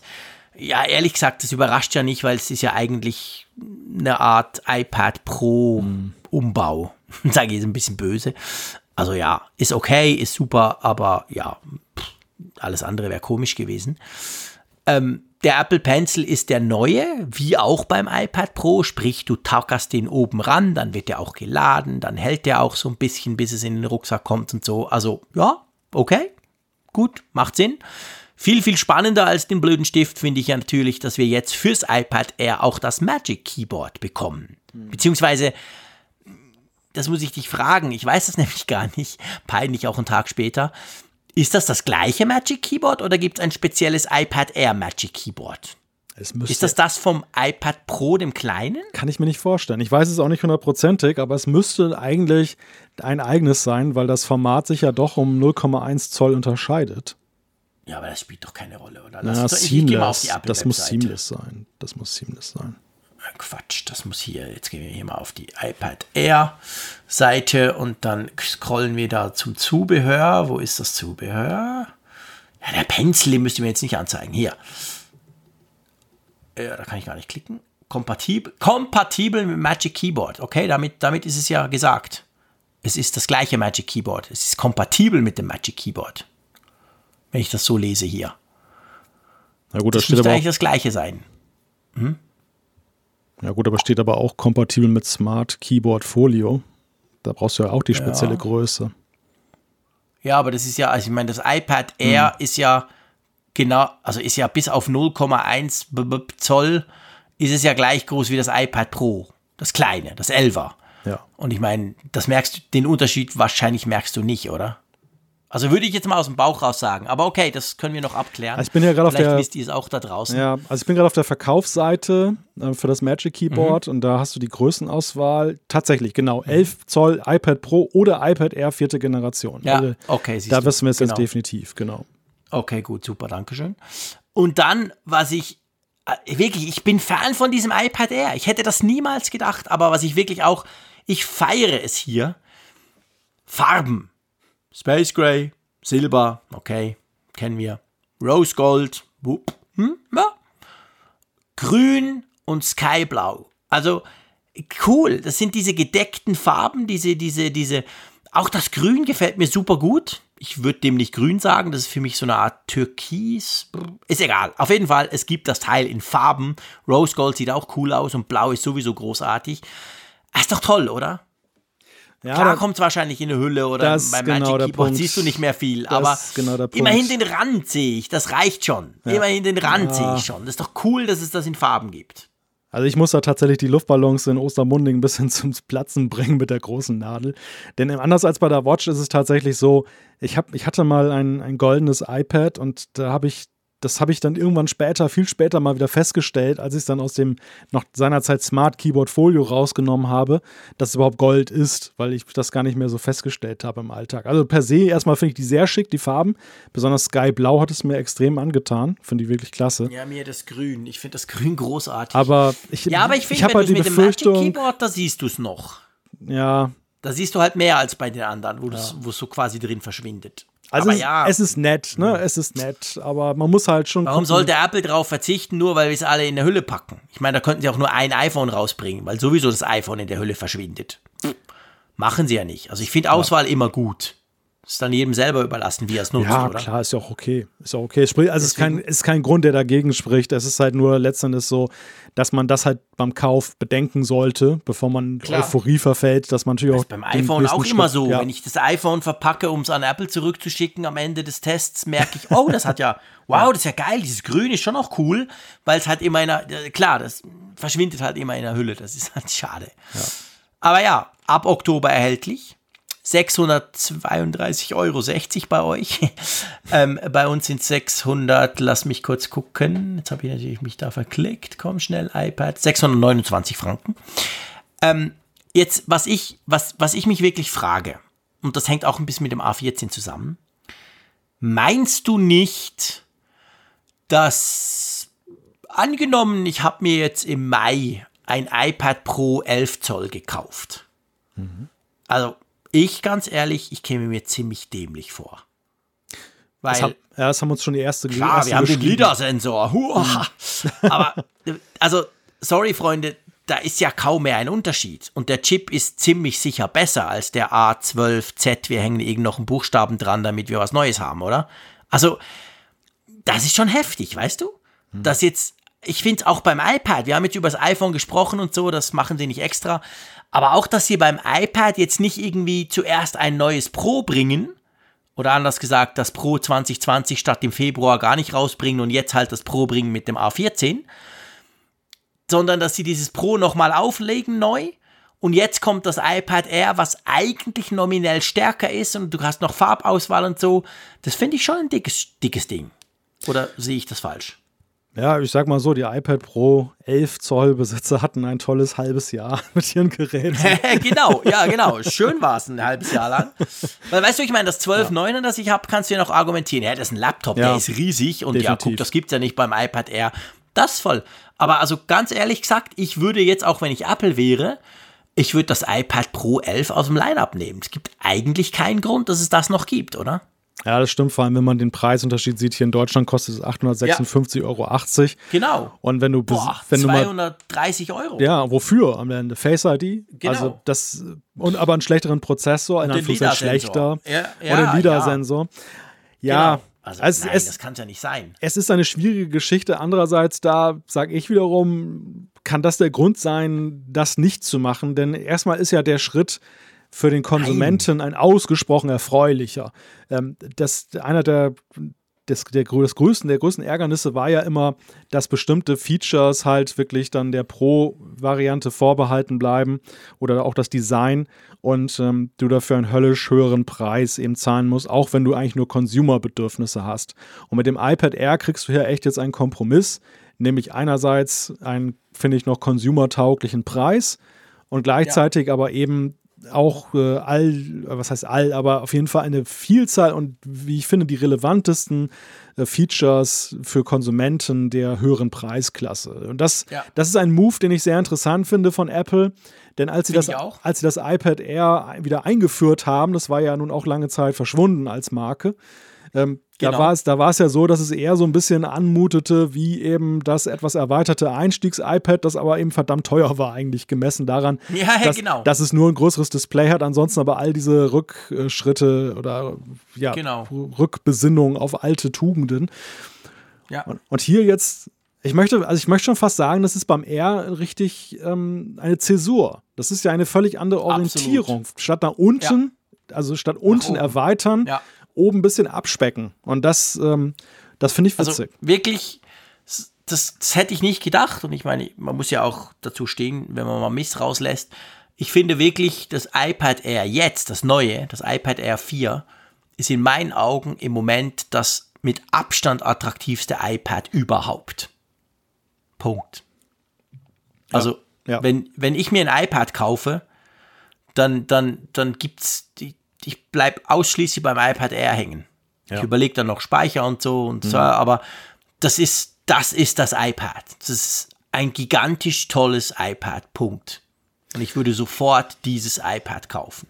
Ja, und kein anderes. Da bin ich bei dir und vor allem ähm, wird da ein Wunsch erfüllt, der ja eigentlich als vollkommen ausgeschlossen galt, dass er noch eines Tages erfüllt wird. Wir erinnern uns so an die Historie des iPads. Es fing ja an als ein iPad, das ja. immer so roundabout 500 Euro unterwegs war, ein bisschen teurer. Und ähm, dann gab es ja mit der Einführung der Pro-Linie wirklich so diese Spaltung des iPads. Das war wirklich ja, ja so, das eine, fiel, das eine fiel brutal runter, das andere ging brutal hoch. Und der Konsument war so ein bisschen traurig zurückgelassen, weil er eigentlich jetzt verdammt war, eben den Notebook-Ersatz für über 1000 Euro zu kaufen. Mhm. Und jetzt sind wir wieder angekommen dort, wo wir mal angefangen haben im Pro-Zeitalter, nämlich dass du ja, genau. wirklich das beste iPad, sage ich mal jetzt, auch wenn mir klar ist, dass hier und da noch was mehr ist beim Pro, bekommst für einen Preis, der inflationsbereinigt ähm, ja doch irgendwo in der alten Phalanx eben liegt, die, wo du, was du für ein iPad seinerzeit bezahlt hast, für das beste iPad. Ja. Und das, und das mhm. finde ich, das, und das, deshalb, ohne dass, ich bin jetzt auf dem Pro und ich bleibe auch natürlich Pro, aber in die Zukunft gesprochen, wenn das so bleibt, das Line-up, dann könnte es sehr wohl sein, dass ich mich dann auch beim R weiter oder wiederfinde, weil ich einfach auch das Magic Absolut. Keyboard kriege, was mir sehr wichtig ja. ist. Ähm, mir also auch. Es, es, gibt eigentlich, klar, ich, Face ID ist schick, aber du, wir haben die Probleme benannt und mhm. Also das würde an der, an der Stelle auch für mich reichen, muss ich da sagen. Ich, ich nehme ja auch zum Beispiel, dass beim iPad habe ich längere Total. Benutzungszeiten am Stück, als jetzt zum Beispiel beim iPhone. Ja. Beim iPhone nehme ich es häufiger mal hoch. Da ist dieses ständige ja. Aufschließen natürlich mit Face ID praktischer. Aber beim iPad ja. habe ich es eben auch so, das habe ich mal eine Stunde in Gebrauch und dann mache ich es zu und dann ist es auch erstmal zu. Und genau. Also ich, das, das ist schon. Geht mir auch so. Ich meine, wo, wo sie sich noch unterscheiden, das muss man vielleicht noch sagen, ist natürlich beim Speicher. Das iPad Air kriegst du für 256 oder für 64, bitte gleich wieder vergessen, streichen weiter. Nächster Punkt. Also, du kriegst es für 256 Gigabyte, aber nicht drüber. Und das ist natürlich beim Pro, da gibt es die 512er, da gibt es sogar die 1 Terabyte Variante, da gibt es ja ganz crazy Speicherausstattungen. Also wenn du jetzt sagst, okay, mein iPad ist quasi wirklich ein Laptop-Ersatz und ich will sehr viele Daten lokal bei mir haben, offline irgendwie zugriffbar, dann könnte das natürlich noch ein Punkt, im Moment zumindest, fürs iPad Pro sein, hm. weil sie extra beim iPad Air halt bei 256 Schluss machen. Aber das ist auch okay. Also, ja, ist absolut okay, logisch. Weil, Betrifft weil, ja nur eine ganz, ganz kleine Minderheit, die genau ja. diese Bedürfnisse haben. Weil ausgehend davon, dass das iPad Air ein Consumer-iPad ist und kein Pro-iPad, ja. für den Consumer sind 256 Gigabyte eine gute Speichergröße. Genau. Ja, definitiv. Super. 64 ist zu wenig. Ja. Wir alle hätten gern 128, wie immer bei Apple. Das wäre der Sweet Spot. Der würde wahrscheinlich für 90% der Leute reichen. Aber das ist immer so beim iPhone wie beim iPad. Das, was eigentlich alle brauchen, gibt es bei Apple nicht. Das ist halt einfach so beim Speicher. Das ist seit ewigen Zeiten war das immer so.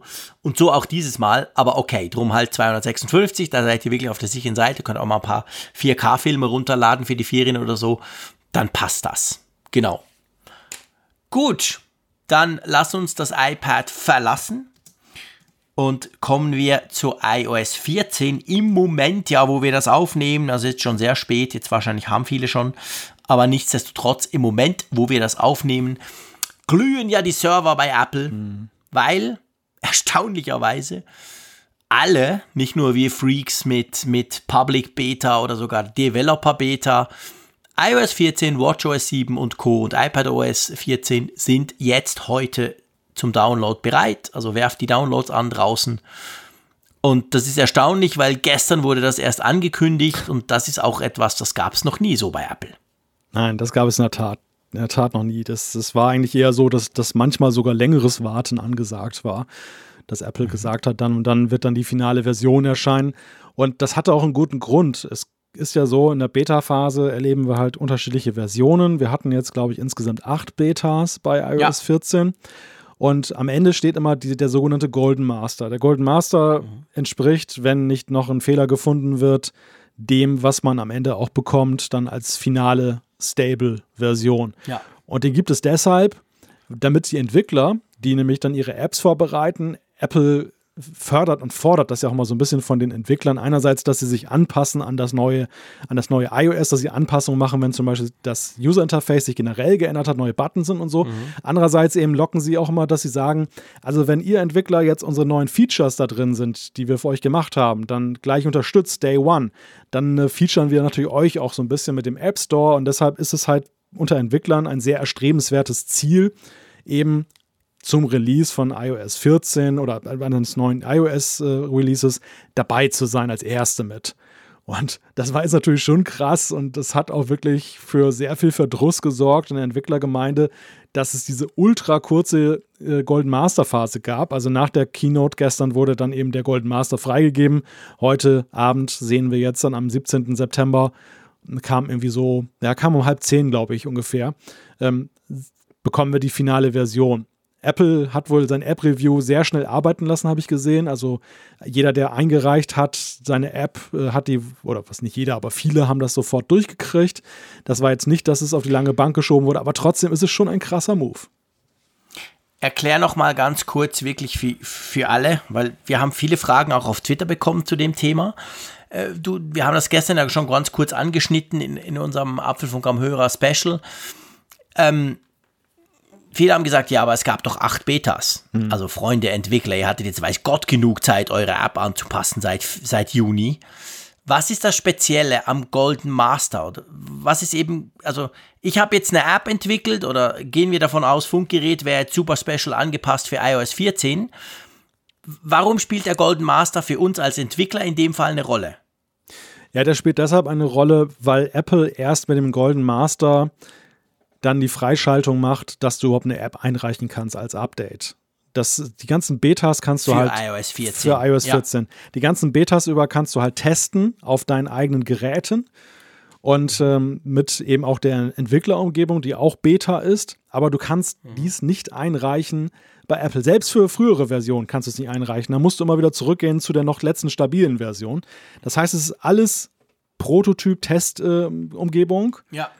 Und erst mit dem Golden Master kriegst du Xcode, die Programmierumgebung in der finalen Version und eben das SDK okay. für iOS 14 in der finalen Version. Dann kann man natürlich auch sagen, das sagten auch einige, ja, wo ist denn das Problem? Die haben doch jetzt dann auch monatelang das entwickelt. Ähm, wo ist denn das Problem, dann mal eben auf den Knopf zu drücken, das dann hochzuladen bei Apple und dann eben, dass es dann freigegeben wird? Das ist in der Tat mhm. natürlich schon so, dass wer als Entwickler jetzt bisschen play safe unterwegs war, der hat natürlich schon geguckt, dass er vor September das jetzt irgendwie schon einen stabilen Modus hat, seine, ja. seine App. Aber der Punkt ist halt der, alles muss ja noch durchs App-Review bei Apple. Ist ja nicht so, dass du das hochlädst und es ist im App Store, ja. sondern letzten Endes muss ja drehen. eben Apple das prüfen. Und äh, es kann dir auch passieren, dass es dann eben noch ein Fehler entdeckt wurde oder etwas verstößt gegen Apples ja durchaus rigide Regeln. Dann wird es zurückgewiesen. Und das ist natürlich ein Zeitfenster, da war eine Woche oder manchmal auch zwei, das war halt schon knapp genug, um das durchzukriegen, ja. besonders wenn du nochmal eine Revision hattest. Jetzt bei einem Tag muss es natürlich sitzen. Also da darf kein Fehler drin sein. Es muss 100% ja, äh, stable und richtig sein und allen Guidelines entsprechen. Und selbst dann ist es noch so Prinzip Hoffnung, dass nicht zu viele Entwickler gleichzeitig einreichen oder Apples Ressourcen genug aufgestockt sind im App-Review. Dass es keine Verzögerung gibt. Genau, dass es durchgeht, weil ansonsten bist du nämlich Day 2 und das ist für viele Entwickler, die hier so viel Energie investiert haben, um gleich am Anfang dabei zu sein, natürlich ein Schlag ins Kontor. Ja, genau. Wichtiger Punkt. Wer nimmt all diesem Update-Zeug vielleicht noch zwei Dinge? Also der Mac hat natürlich noch kein finales Release. Also Big Sur ist immer noch Beta, dürfte wahrscheinlich mindestens einen Monat auch noch so bleiben. Ist ja eigentlich normalerweise so. iOS kommt früher und dann ein paar Wochen später, das waren auch schon sechs oder sieben Wochen, kommt dann Big Sur. Also Big Sur im Moment noch reine Beta. Und die AirPods haben ein Update bekommen. Und die also die, die AirPods zweite Generation, die unterstützen damit dieses schnelle Umschalten bei iOS 14 oder iPadOS 14. Etwas, was ich heute testen konnte, funktioniert perfekt. Ich hatte mein iPad Pro dabei. Ich hatte ein Briefing, habe da ein Video-Dings geguckt, die, die, iPad, die, die AirPods Pro jetzt in meinem Fall im Ohr, danach das iPhone genommen und irgendwas zur Musik angemacht. Ich musste nichts machen. Es war wirklich instant umgeschaltet. Das ist geil. Das Feature allein finde ich großartig für, für AirPods. Und die AirPods Pro, die haben gestern schon ein Update bekommen, noch vor der Keynote. Die haben jetzt dieses 3D-Sound-Feature drin, wenn du entsprechenden Content hast. Ja, den Content, den, den Content, da musst du gar nicht groß gucken, den hast du in der TV-App. Also ich einerseits habe ich mir eine Folge von einer Serie bei TV Plus heute mal testweise angeguckt. Da mhm. hast du das Feature schon. Und die Apple Keynote, aber auch nur, wenn du sie über die Apple TV-App guckst, nicht über YouTube oder auf der Website. Da hast du auch ah. dann so einen 3D-Sound. Und das ist ein sehr kurioses Erlebnis. Wenn du dich nämlich wegdrehst vom iPhone, dann spricht ja. halt Tim Cook dir in dein linkes Ohr, nicht mehr in dein rechtes und so. Das, das ist schon. Ist schon noch geil. Also ja. ich habe es getestet, wenn du Apple TV Plus hast, und das haben ja viele, weil eben letztes Jahr ein Jahr gratis und so.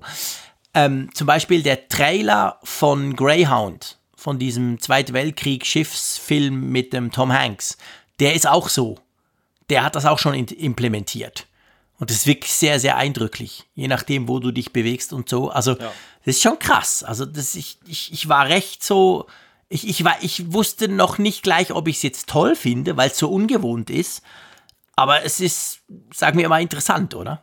Ja, es ist technisch beeindruckend. Wir haben ja damals ja, äh, im Juni. So, so besser gesagt, genau. Bei der WWDC haben wir beide ja so ein bisschen spekuliert, ob denn das große Versprechen, dass es wirklich wie 3D wirkt, denn mhm. mit den AirPods überhaupt eingelöst werden kann. Wir waren ja doch ein bisschen ungläubig angesichts dieser ja, Ankündigung. Ja, genau.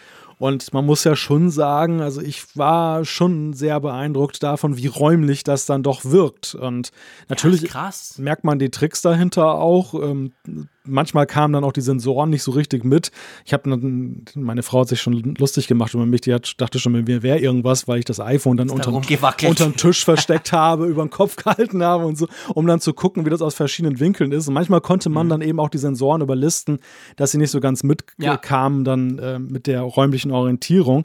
Aber im Großen und Ganzen muss man sagen, wirklich ist das sehr beeindruckend und ähm, neuartiges Erlebnis auch. Also ich finde, ja das, das ist ein erheblicher Mehrwert für ein Produkt, was wir ja nun schon eine ganze Weile in unseren Taschen tragen und äh, was ja, es vorher extrem. gar nicht konnte. Und jetzt haben wir plötzlich so dieses Add-on. Ich finde das sehr beeindruckend.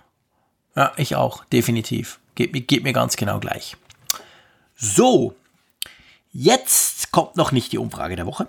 Wir müssen nämlich noch etwas klären. Und wir haben, ich sage mal, wir, wir sind erstaunlich gut um dieses Thema rumgekommen. Also ich habe im Radio, aber da hat man ja meistens auch nur maximal zwei, drei Minuten, hab ich, bin ich mit diesem Thema immer reingegangen. Jetzt, heute, früh in den Morning Shows in der Schweiz. Und zwar das, was nicht kam. Wir haben jetzt über ganz viel gesprochen, was kam. Aber offensichtlich kam ja kein iPhone. Ich habe gestern in der Hitze des Gefechts gleich nach dem nach der Keynote natürlich so ein bisschen Freude da, darüber gehabt, weil ja viele mit mir gewettet haben und ich kam mir so ein bisschen als der einsame Rufer in der Wüste vor. Alle waren der Meinung, nee, da kommt was, irgendwas und sei es ein iPhone SE Plus und ganz komische Gerüchte kurz vor der Keynote noch und so. Aber ja, es kam einfach schlicht und ergreifend kein iPhone. Das iPhone war überhaupt kein Thema gestern. Drum jetzt natürlich die Frage, was ist denn mit dem Gerät? Das ist ja recht wichtig für Apple. ja, das ist eigentlich schon, es ist, es ist wichtig für Apple, aber. es ist immer noch das wichtigste Gerät für Apple, Mensch, genau. Ja. also, was ist mit den iPhones? Ja, ich denke, wir werden iPhones sehen in diesem Jahr, nur halt zu einem späteren Zeitpunkt. Und das haben sie ja schon in diesem Quartalzahlengespräch deutlich gemacht, dass sie ja eben im Corona-Jahr dann schon damit zu kämpfen haben, dass das iPhone eben nicht pünktlich herauskommen kann in seinem normalen Timeslot. Das haben sie augenscheinlich auch jetzt nicht präventiv übertrieben. Das ist wohl tatsächlich so. Und wir reden offenbar ja. auch jetzt nicht nur über drei Tage später, sondern schon irgendwie ein paar Wochen später. Und deshalb haben, haben sie augenscheinlich entschieden, dass eben das im September zu frühzeitig wäre, es jetzt schon anzukündigen. Mhm. Und haben das dann halt komplett rausgenommen. Weil sie sich ja auch, das haben wir ja ganz am Anfang diskutiert, ja offensichtlich jetzt entschieden haben, quasi Dienstag Keynote, paff, Freitag ist das Zeug da. Jetzt nicht beim iPad zwar, du hast es gut erklärt, das liegt wahrscheinlich am A14-Prozessor beim iPad Air. Aber eben, die Apple Watches sind da, die könnt ihr am Freitag kaufen gehen. Zack, wenn ihr bestellt, kriegt ihr die wahrscheinlich am Freitag schon. Also unglaublich schneller Release zwischen Vorstellung und, und eben, wenn es dann in den Verkauf kommt. Jetzt könnte es ja sein, dass Apple beim iPhone das gleiche nochmal machen möchte. Also sprich, iPhone ankündigen und dann vielleicht nicht so crazy wie dieses Mal, aber so klassisch ist ja jeweils gewesen, Dienstag Keynote, Freitag Vorbestellung, zehn Tage später, also am Freitag eine Woche drauf, kommen die schon, sind die schon mhm. im Verkauf bei uns. Was denkst du, wir müssen, wir wollen nicht mehr darüber spekulieren, was da kommen könnte. Das machen wir dann, wenn dann Apple wirklich eine, ja. ankündigt, noch ein zweites Event. Aber klar ist, es gibt natürlich noch ein iPhone-Event. Hat ja auch gezeigt, Apple hat ja das eine Stunde lang gemacht. Also diese, diese Keynote gestern, diese Apple Watch Keynote, ich sage ja mal so, die war ja genau eine Stunde. Und das mhm. war ja super kurz. Ich glaube, es war die kürzeste Keynote ever bei Apple. Das heißt natürlich, wenn man das jetzt weiß, dass Apple sowas machen kann, kann man sich gut vorstellen, es kommt noch ein iPhone Keynote, die geht vielleicht 50 Minuten. Ja, und dann ein paar Wochen später kommt noch eine Mac Keynote mit den ersten Silicon Macs, die geht auch noch mal so lange. Also ich bin mir da absolut, kann mir das absolut vorstellen. Es war ja am Anfang unvorstellbar, dass so viele Events noch kommen könnten, aber mhm. auf die Art wahrscheinlich schon. Aber ja, das, was alle wahrscheinlich interessiert, wann, wann kommt denn das oder wann könnte das denn kommen? Gibt es da schon irgendwelche Hinweise? Ja, angeblich soll es ja einen Kalendereintrag gegeben haben auf, äh, in einem Video mit dem iPhone, wo dann der 30. September gehandelt wurde, ein Mittwoch. Wobei beim genaueren Betrachten relativiert sich das jetzt schon wieder ein bisschen. Also wenn es das Bild ist, auf, die sich, auf das sich alle beziehen, was ich da gesehen habe, da steht halt New Event im Kalender als ganztägiges Ereignis.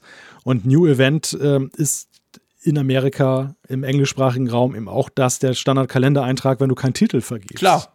Wenn also du einfach das, ein neues ja, Ding machst, genau. Also, dann kann man natürlich trotzdem fragen, warum es der 30. September ausgerechnet ist auf dem Bild, aber ich dachte eigentlich, ähm, ich hatte das erst gelesen und das Bild nicht dazu gesehen und dachte, es wäre viel mhm. expliziter. Ähm, so mhm. erscheint es mir schon fast eher so, naja, weniger ein Easter Egg zu sein als ein Zufall. von all ja. denen, die jetzt crazy sind auf dieses iPhone und endlich das iPhone wollen und enttäuscht waren gestern, dass kein iPhone kam. Ja. Also erstens glaub, Mittwoch, wir haben dem Tim gesagt, er soll am Mittwoch nicht. Geht gar nicht. Normalerweise hält er sich dran. Ja. Geht gar nicht. Sorry, ist Apfelfunk. Also, das ist sowieso schon mal nichts. Vergesst die Kiste. Es gibt kein Event am Mittwoch. Und das, das ist der wichtigste Punkt natürlich. Aber dazu kommt ja noch, ich glaube, es wäre auch zu früh. Hm. Weil die haben von Wochen gesprochen. Ja. Und wie gesagt, wir haben nicht mal einen Teaser gesehen. Wenn es ja so übernächste Woche wäre, hätte man ja so noch so einen kleinen Cliffhanger einbauen können jetzt in der Keynote hier. Aber es war ja nichts. Also ganz ehrlich gesagt, ich glaube wirklich, das wird Mitte Oktober und dann aber halt eben wieder so zehn Tage später, also dann wirklich Ende Oktober, Anfang November kommt das in den Verkauf. Aber ich glaube, die Keynote ist nicht jetzt schon in zwei Wochen. Nee, und ich wir wissen es nicht, aber ne. Wir, wir wissen es nicht, aber ich glaube, Apple ist ein Konzern, der natürlich aufgrund seiner Marktbedeutung immer Aufmerksamkeit bekommt und dessen, dessen Events, dessen Keynotes dann auch immer dann als Thema besetzt werden und berichtet werden. Ich, glaub, ich glaube trotzdem, die Mobilisierung der Weltöffentlichkeit in zu kurzen Intervallen würde Apple nicht unbedingt nützen, sondern es ist schon besser, nee, wenn ja. eine gewisse Schamfrist dazwischen ist, auch weil sie ja ihr, ihre jetzt vorgestellten Produkte eigentlich erstmal im Markt wirken lassen möchten. Genau. Und, und äh, in zwei Wochen ja, würde, genau, würde keiner mehr genau. über die Apple Watch sprechen, wenn das ja, iPhone stell dir mal vor, ist. Das ist genau der Punkt. Also das kommt kommt ja jetzt am Freitag, wir haben am Anfang drüber gesprochen, bis dann die Reviews kommen in den Zeitungen, in den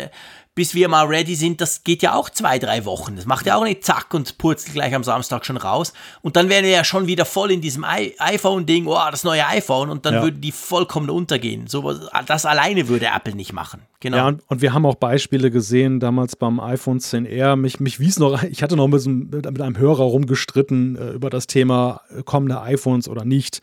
Mhm. Und er wollte mich unbedingt davon überzeugen, dass die jetzt dann doch kommen, weil es hat ja beim iPhone 10R schon das Beispiel gegeben, dass da irgendwie, weiß nicht, 30 Tage oder irgendwas dazwischen lagen, zwischen Ankündigungen und dass mhm. es dann da war und so. Mhm. Und ähm, da hätte, hätte Apple das doch jetzt auch machen können. Also vor dem Hintergrund, wenn es jetzt nur um 14 Tage gegangen wäre, dann, dann hätte, wäre das schon eine Frage zu stellen gewesen, warum sie jetzt ein extra Event noch machen. Das wird schon wirklich, wirklich wegen einer krassen Verspätung dann ja, der Fall so. sein. Und selbst dann, glaube ich, so.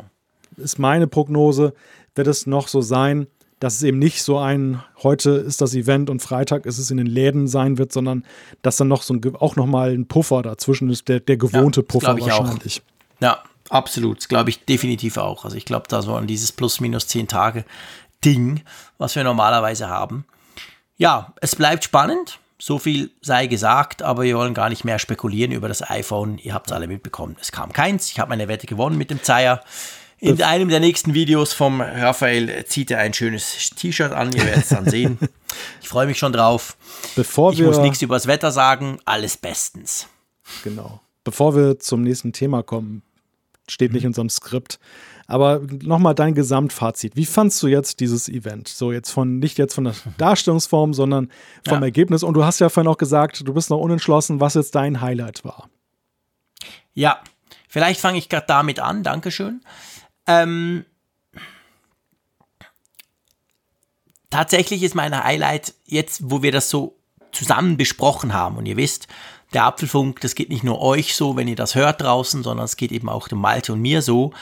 Der Apfelfunk und vor allem die Keynote-Folgen dienen, helfen uns auch, unsere Gedanken zu schärfen, weil wir Dinge entwickeln, weil wir Dinge diskutieren, weil wir komische Ideen einbringen, die dann verworfen werden oder auch nicht oder entwickelt werden und so weiter. Und jetzt nach diesem Gespräch, das doch jetzt zweieinhalb Stunden gedauert hat bis jetzt, muss ich sagen, für mich ist tatsächlich das iPad Air das Highlight.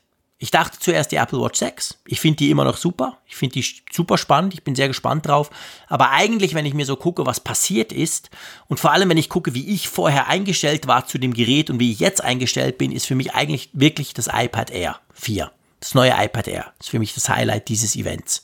Hm. Mit den Farben, mit dem Gesamtpaket, mit dem Preis auch, mit der Leistung für den Preis etc. Klar ist die Apple Watch spannend. Klar ist die Apple Watch 6 ein weiterer Schritt. Aber so groß ist er dann eben auch wieder nicht. Und ich kann jeden verstehen, der sagt, ja, aber ich habe eine Apple Watch 5. Ich wechsle doch nicht. Muss ich auch sagen, ja, nee, wahrscheinlich nicht. Ich habe sie noch nie im Test, aber hm, drum iPad Air vom Highlight. Ähm, das Event war mir zu schnell. Muss ich ganz klar sagen. Hm. Das mag natürlich auch dran liegen, ich habe dieses Event quasi gleichzeitig moderiert in so einer crazy Livestream-Geschichte. Das ist eine Ausnahmesituation, wenn du im linken Ohr hast du den Kollegen vom Radio, der redet mit dir und im rechten Ohr hast du den Tim Cook und so. Das ist so ein bisschen verrückt. Aber nichtsdestotrotz, wenn ich das mal ausblende, diese Energy-Geschichte, muss ich sagen, es ging mir eigentlich fast ein bisschen zu schnell. Das war so paff, paff, paff. Also, es hatte so einen ganz leicht gehetzten Touch wir donnern da jetzt mal durch. Man konnte nicht verschnaufen dazwischen. Der Witz mit dem Craig Quederigi, der mit seinem iPad immer ins Bild stolpert, der war auch nur mäßig. Der hat aber auch nichts zur Entschleunigung beigetragen. Manchmal mhm. sind ja solche Scherze, wenn es eben auf der Bühne ist, sind ja diese Scherze auch so ein bisschen zum, so jetzt verarbeitet mal, was wir euch gesagt haben, ich mache jetzt mal ein kleines Scherzchen und so, damit du auch so, so, so ein bisschen zur Ruhe kommen kannst, kurz. Das hat alles komplett gefehlt in diesem Event. Von dem her gesehen, ich bin mit den Produkten sehr zufrieden. Es gibt eben abgesehen von, von, von, von dem Servicezeug da, das haben wir ja diskutiert, aber ich sag mal, hardwaremäßig gibt es nichts, was mich wirklich enttäuscht oder wo ich so, auch mit dem iPhone, ja, ich gebe es zu, ich habe wirklich sowieso damit gerechnet, dass es nicht kommt. Also ich war weder überrascht noch irgendwie, ja, ich ging sowieso davon aus, dass es nicht kommt. Also auch da keine Enttäuschung oder so. Aber das Ganze war für mich so, es war ein bisschen stressig irgendwie. Es, es kam mir ein bisschen gestresst daher, das Ganze. Ich kann es mhm. nicht anders umschreiben. Wie geht's dir? Insgesamt, also erstmal der, der Punkt, ich glaube, die, die Wahrnehmung des Events ist sehr stark geprägt von der Erwartungshaltung, mit der man reingegangen ist. Ich habe es bei vielen Stimmen ja. gesehen, die ich hinterher gelesen habe bei Twitter und so. Das, das waren halt diejenigen, die im Vorfeld eben auch nicht wahrhaben wollten, dass das iPhone in diesem September ja. nicht kommt. Und die waren naturgemäß enttäuscht. Wäre ich wahrscheinlich auch, wenn ich das so fest erwartet ja, hätte. Und ich bin halt da reingegangen, eben mit gar keinen Erwartungen, was das anging. Und dementsprechend konnte ich nicht enttäuscht werden. Und wenn ich, wenn ich das so betrachte, das Event, dann fand ich es jetzt erstmal so von den Inhalten her ganz gut. Es war eher ein, Evolution, ja. ein evolutionäres Event, muss man sagen. Mhm. Es war jetzt, eine mhm. großen Revolutionen haben wir nicht gesehen. Ja. Nicht so wie das Always-On-Display zum Beispiel letztes Jahr, was ja nun wirklich so ein Boomer war oder ja. ja. beim iPhone halt immer wieder Kameras, was einen so ein bisschen dann packt. Hier ist es eher wirklich überschaubar. Aber ähm, das, das, was sie gezeigt haben, gefällt mir gut. Die Apple Watch Series 6 ist für mich persönlich eher das Highlight, wenn es auch, wenn gleich es auch eher wirklich ein kleines Update ist, aber vor allem dieses bessere Always-On-Display und die Farben und so weiter ist für mich persönlich im globaleren Kontext, würde ich sagen, ist das iPad Air 4 ja. Wicht, wichtiger ich habe es auch so gemeint. Also, ja, habe ich auch so verstanden. Gut, dass du diese Unterscheidung ja. machst. Ich habe es tatsächlich jetzt global betrachtet, weil mhm. natürlich für mich persönlich, ich werde mir das iPad Air ja nicht kaufen. Ich habe ja ein ja. iPad Pro. Also ist der Haken ja dran gesetzt. Ja. Ich werde mir aber sicher die Apple Watch holen, weil ich ein totaler Fan der Apple Watch bin. Ich liebe die Apple Watch und ich, ich hole mir jedes Jahr eine neue Apple Watch oder ich kriege sie, aber ich will sie einfach. Punkt. Von dem her ist das natürlich das Highlight. Aber ich habe es jetzt mehr so ein bisschen globaler betrachtet. Da habe ich das Gefühl, mhm. das iPad Air 4 hat wie einen größeren Einschlag oder, oder ist eine größere Sache als die Apple Watch. So, so habe ich es gemeint, ja. Zwei Punkte noch. Ähm, einerseits das, das, das Thema Hektik ähm, das habe ich auch so empfunden. Und vor allem habe ich so empfunden, bei der WWDC haben wir das noch uns ja damit erklärt, dass das Programm sehr strapaziös war. Es gab ja, ihm ja extrem viel, viel zu erzählen und sie, ja, sie mussten genau. die Zeit nutzen und hier war es aber ja so, und das, das fand ich auch ganz interessant in der Beobachtung. Viele haben gemutmaßt, weil es so schnell ging, dass sie eben noch irgendein One More Thing haben oder eben dann das iPhone ja, doch ja. noch bringen.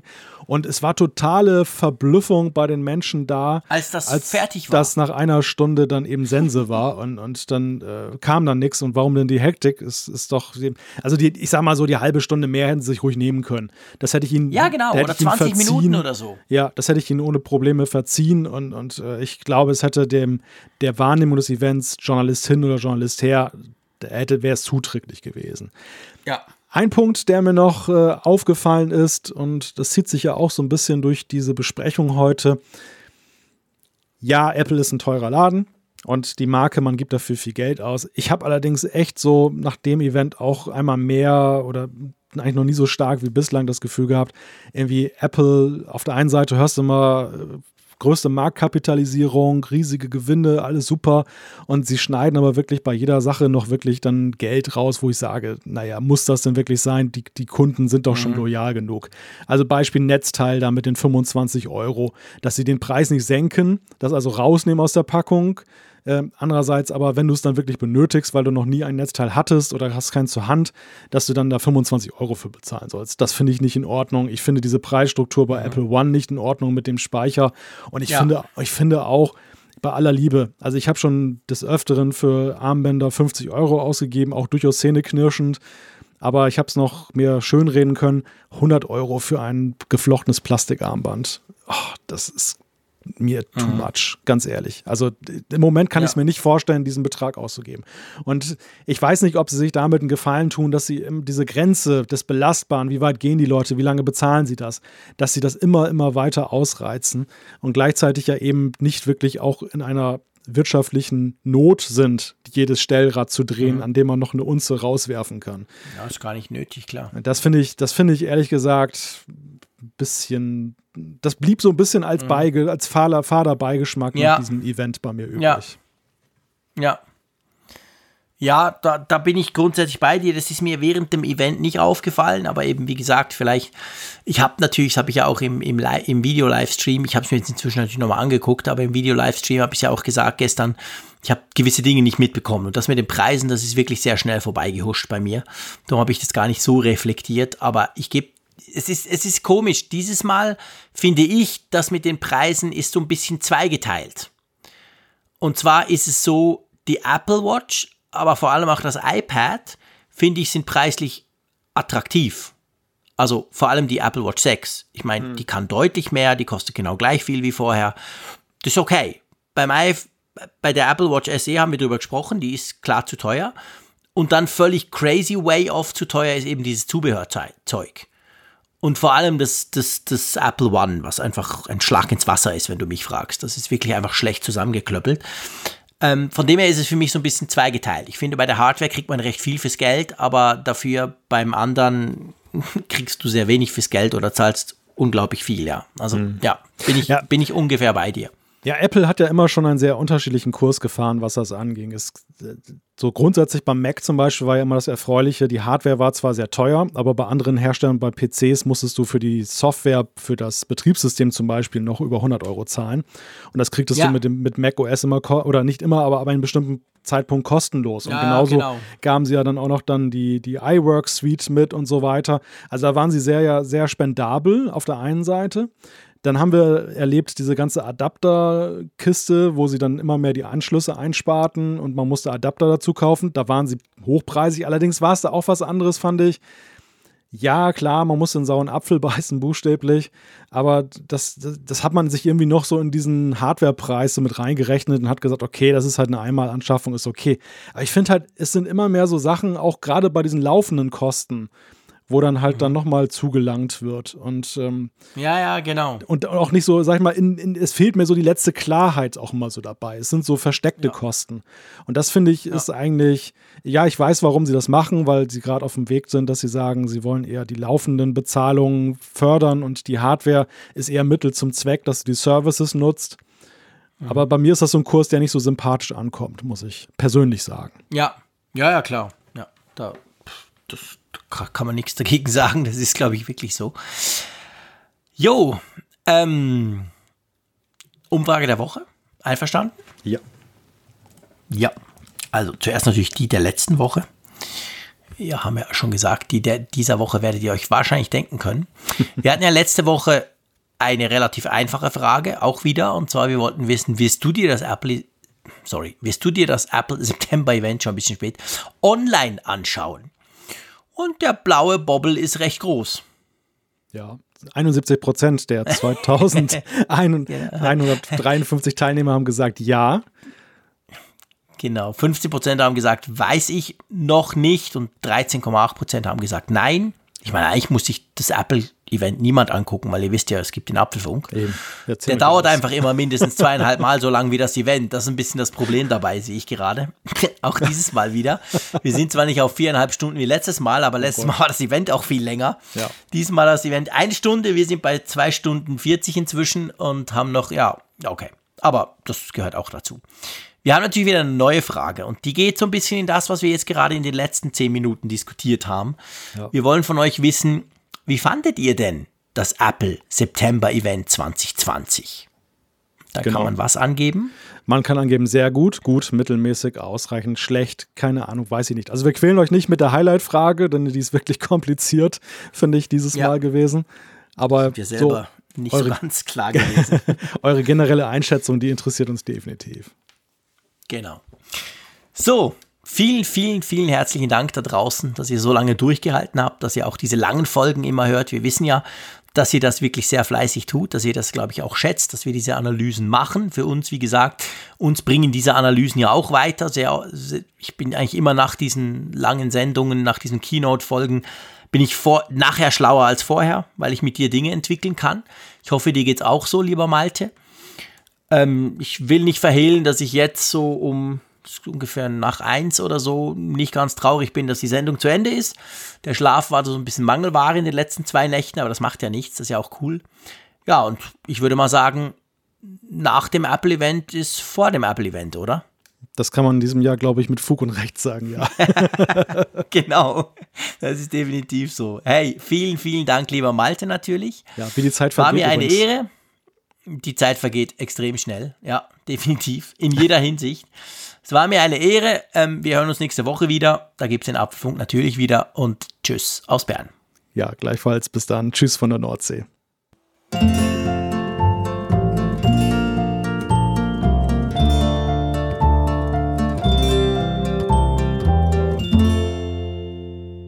Immer auf Empfang mit Funkgerät, der App zum Apfelfunk. Lade dir jetzt Funkgerät für iOS und Android kostenlos im App Store und bei Google Play.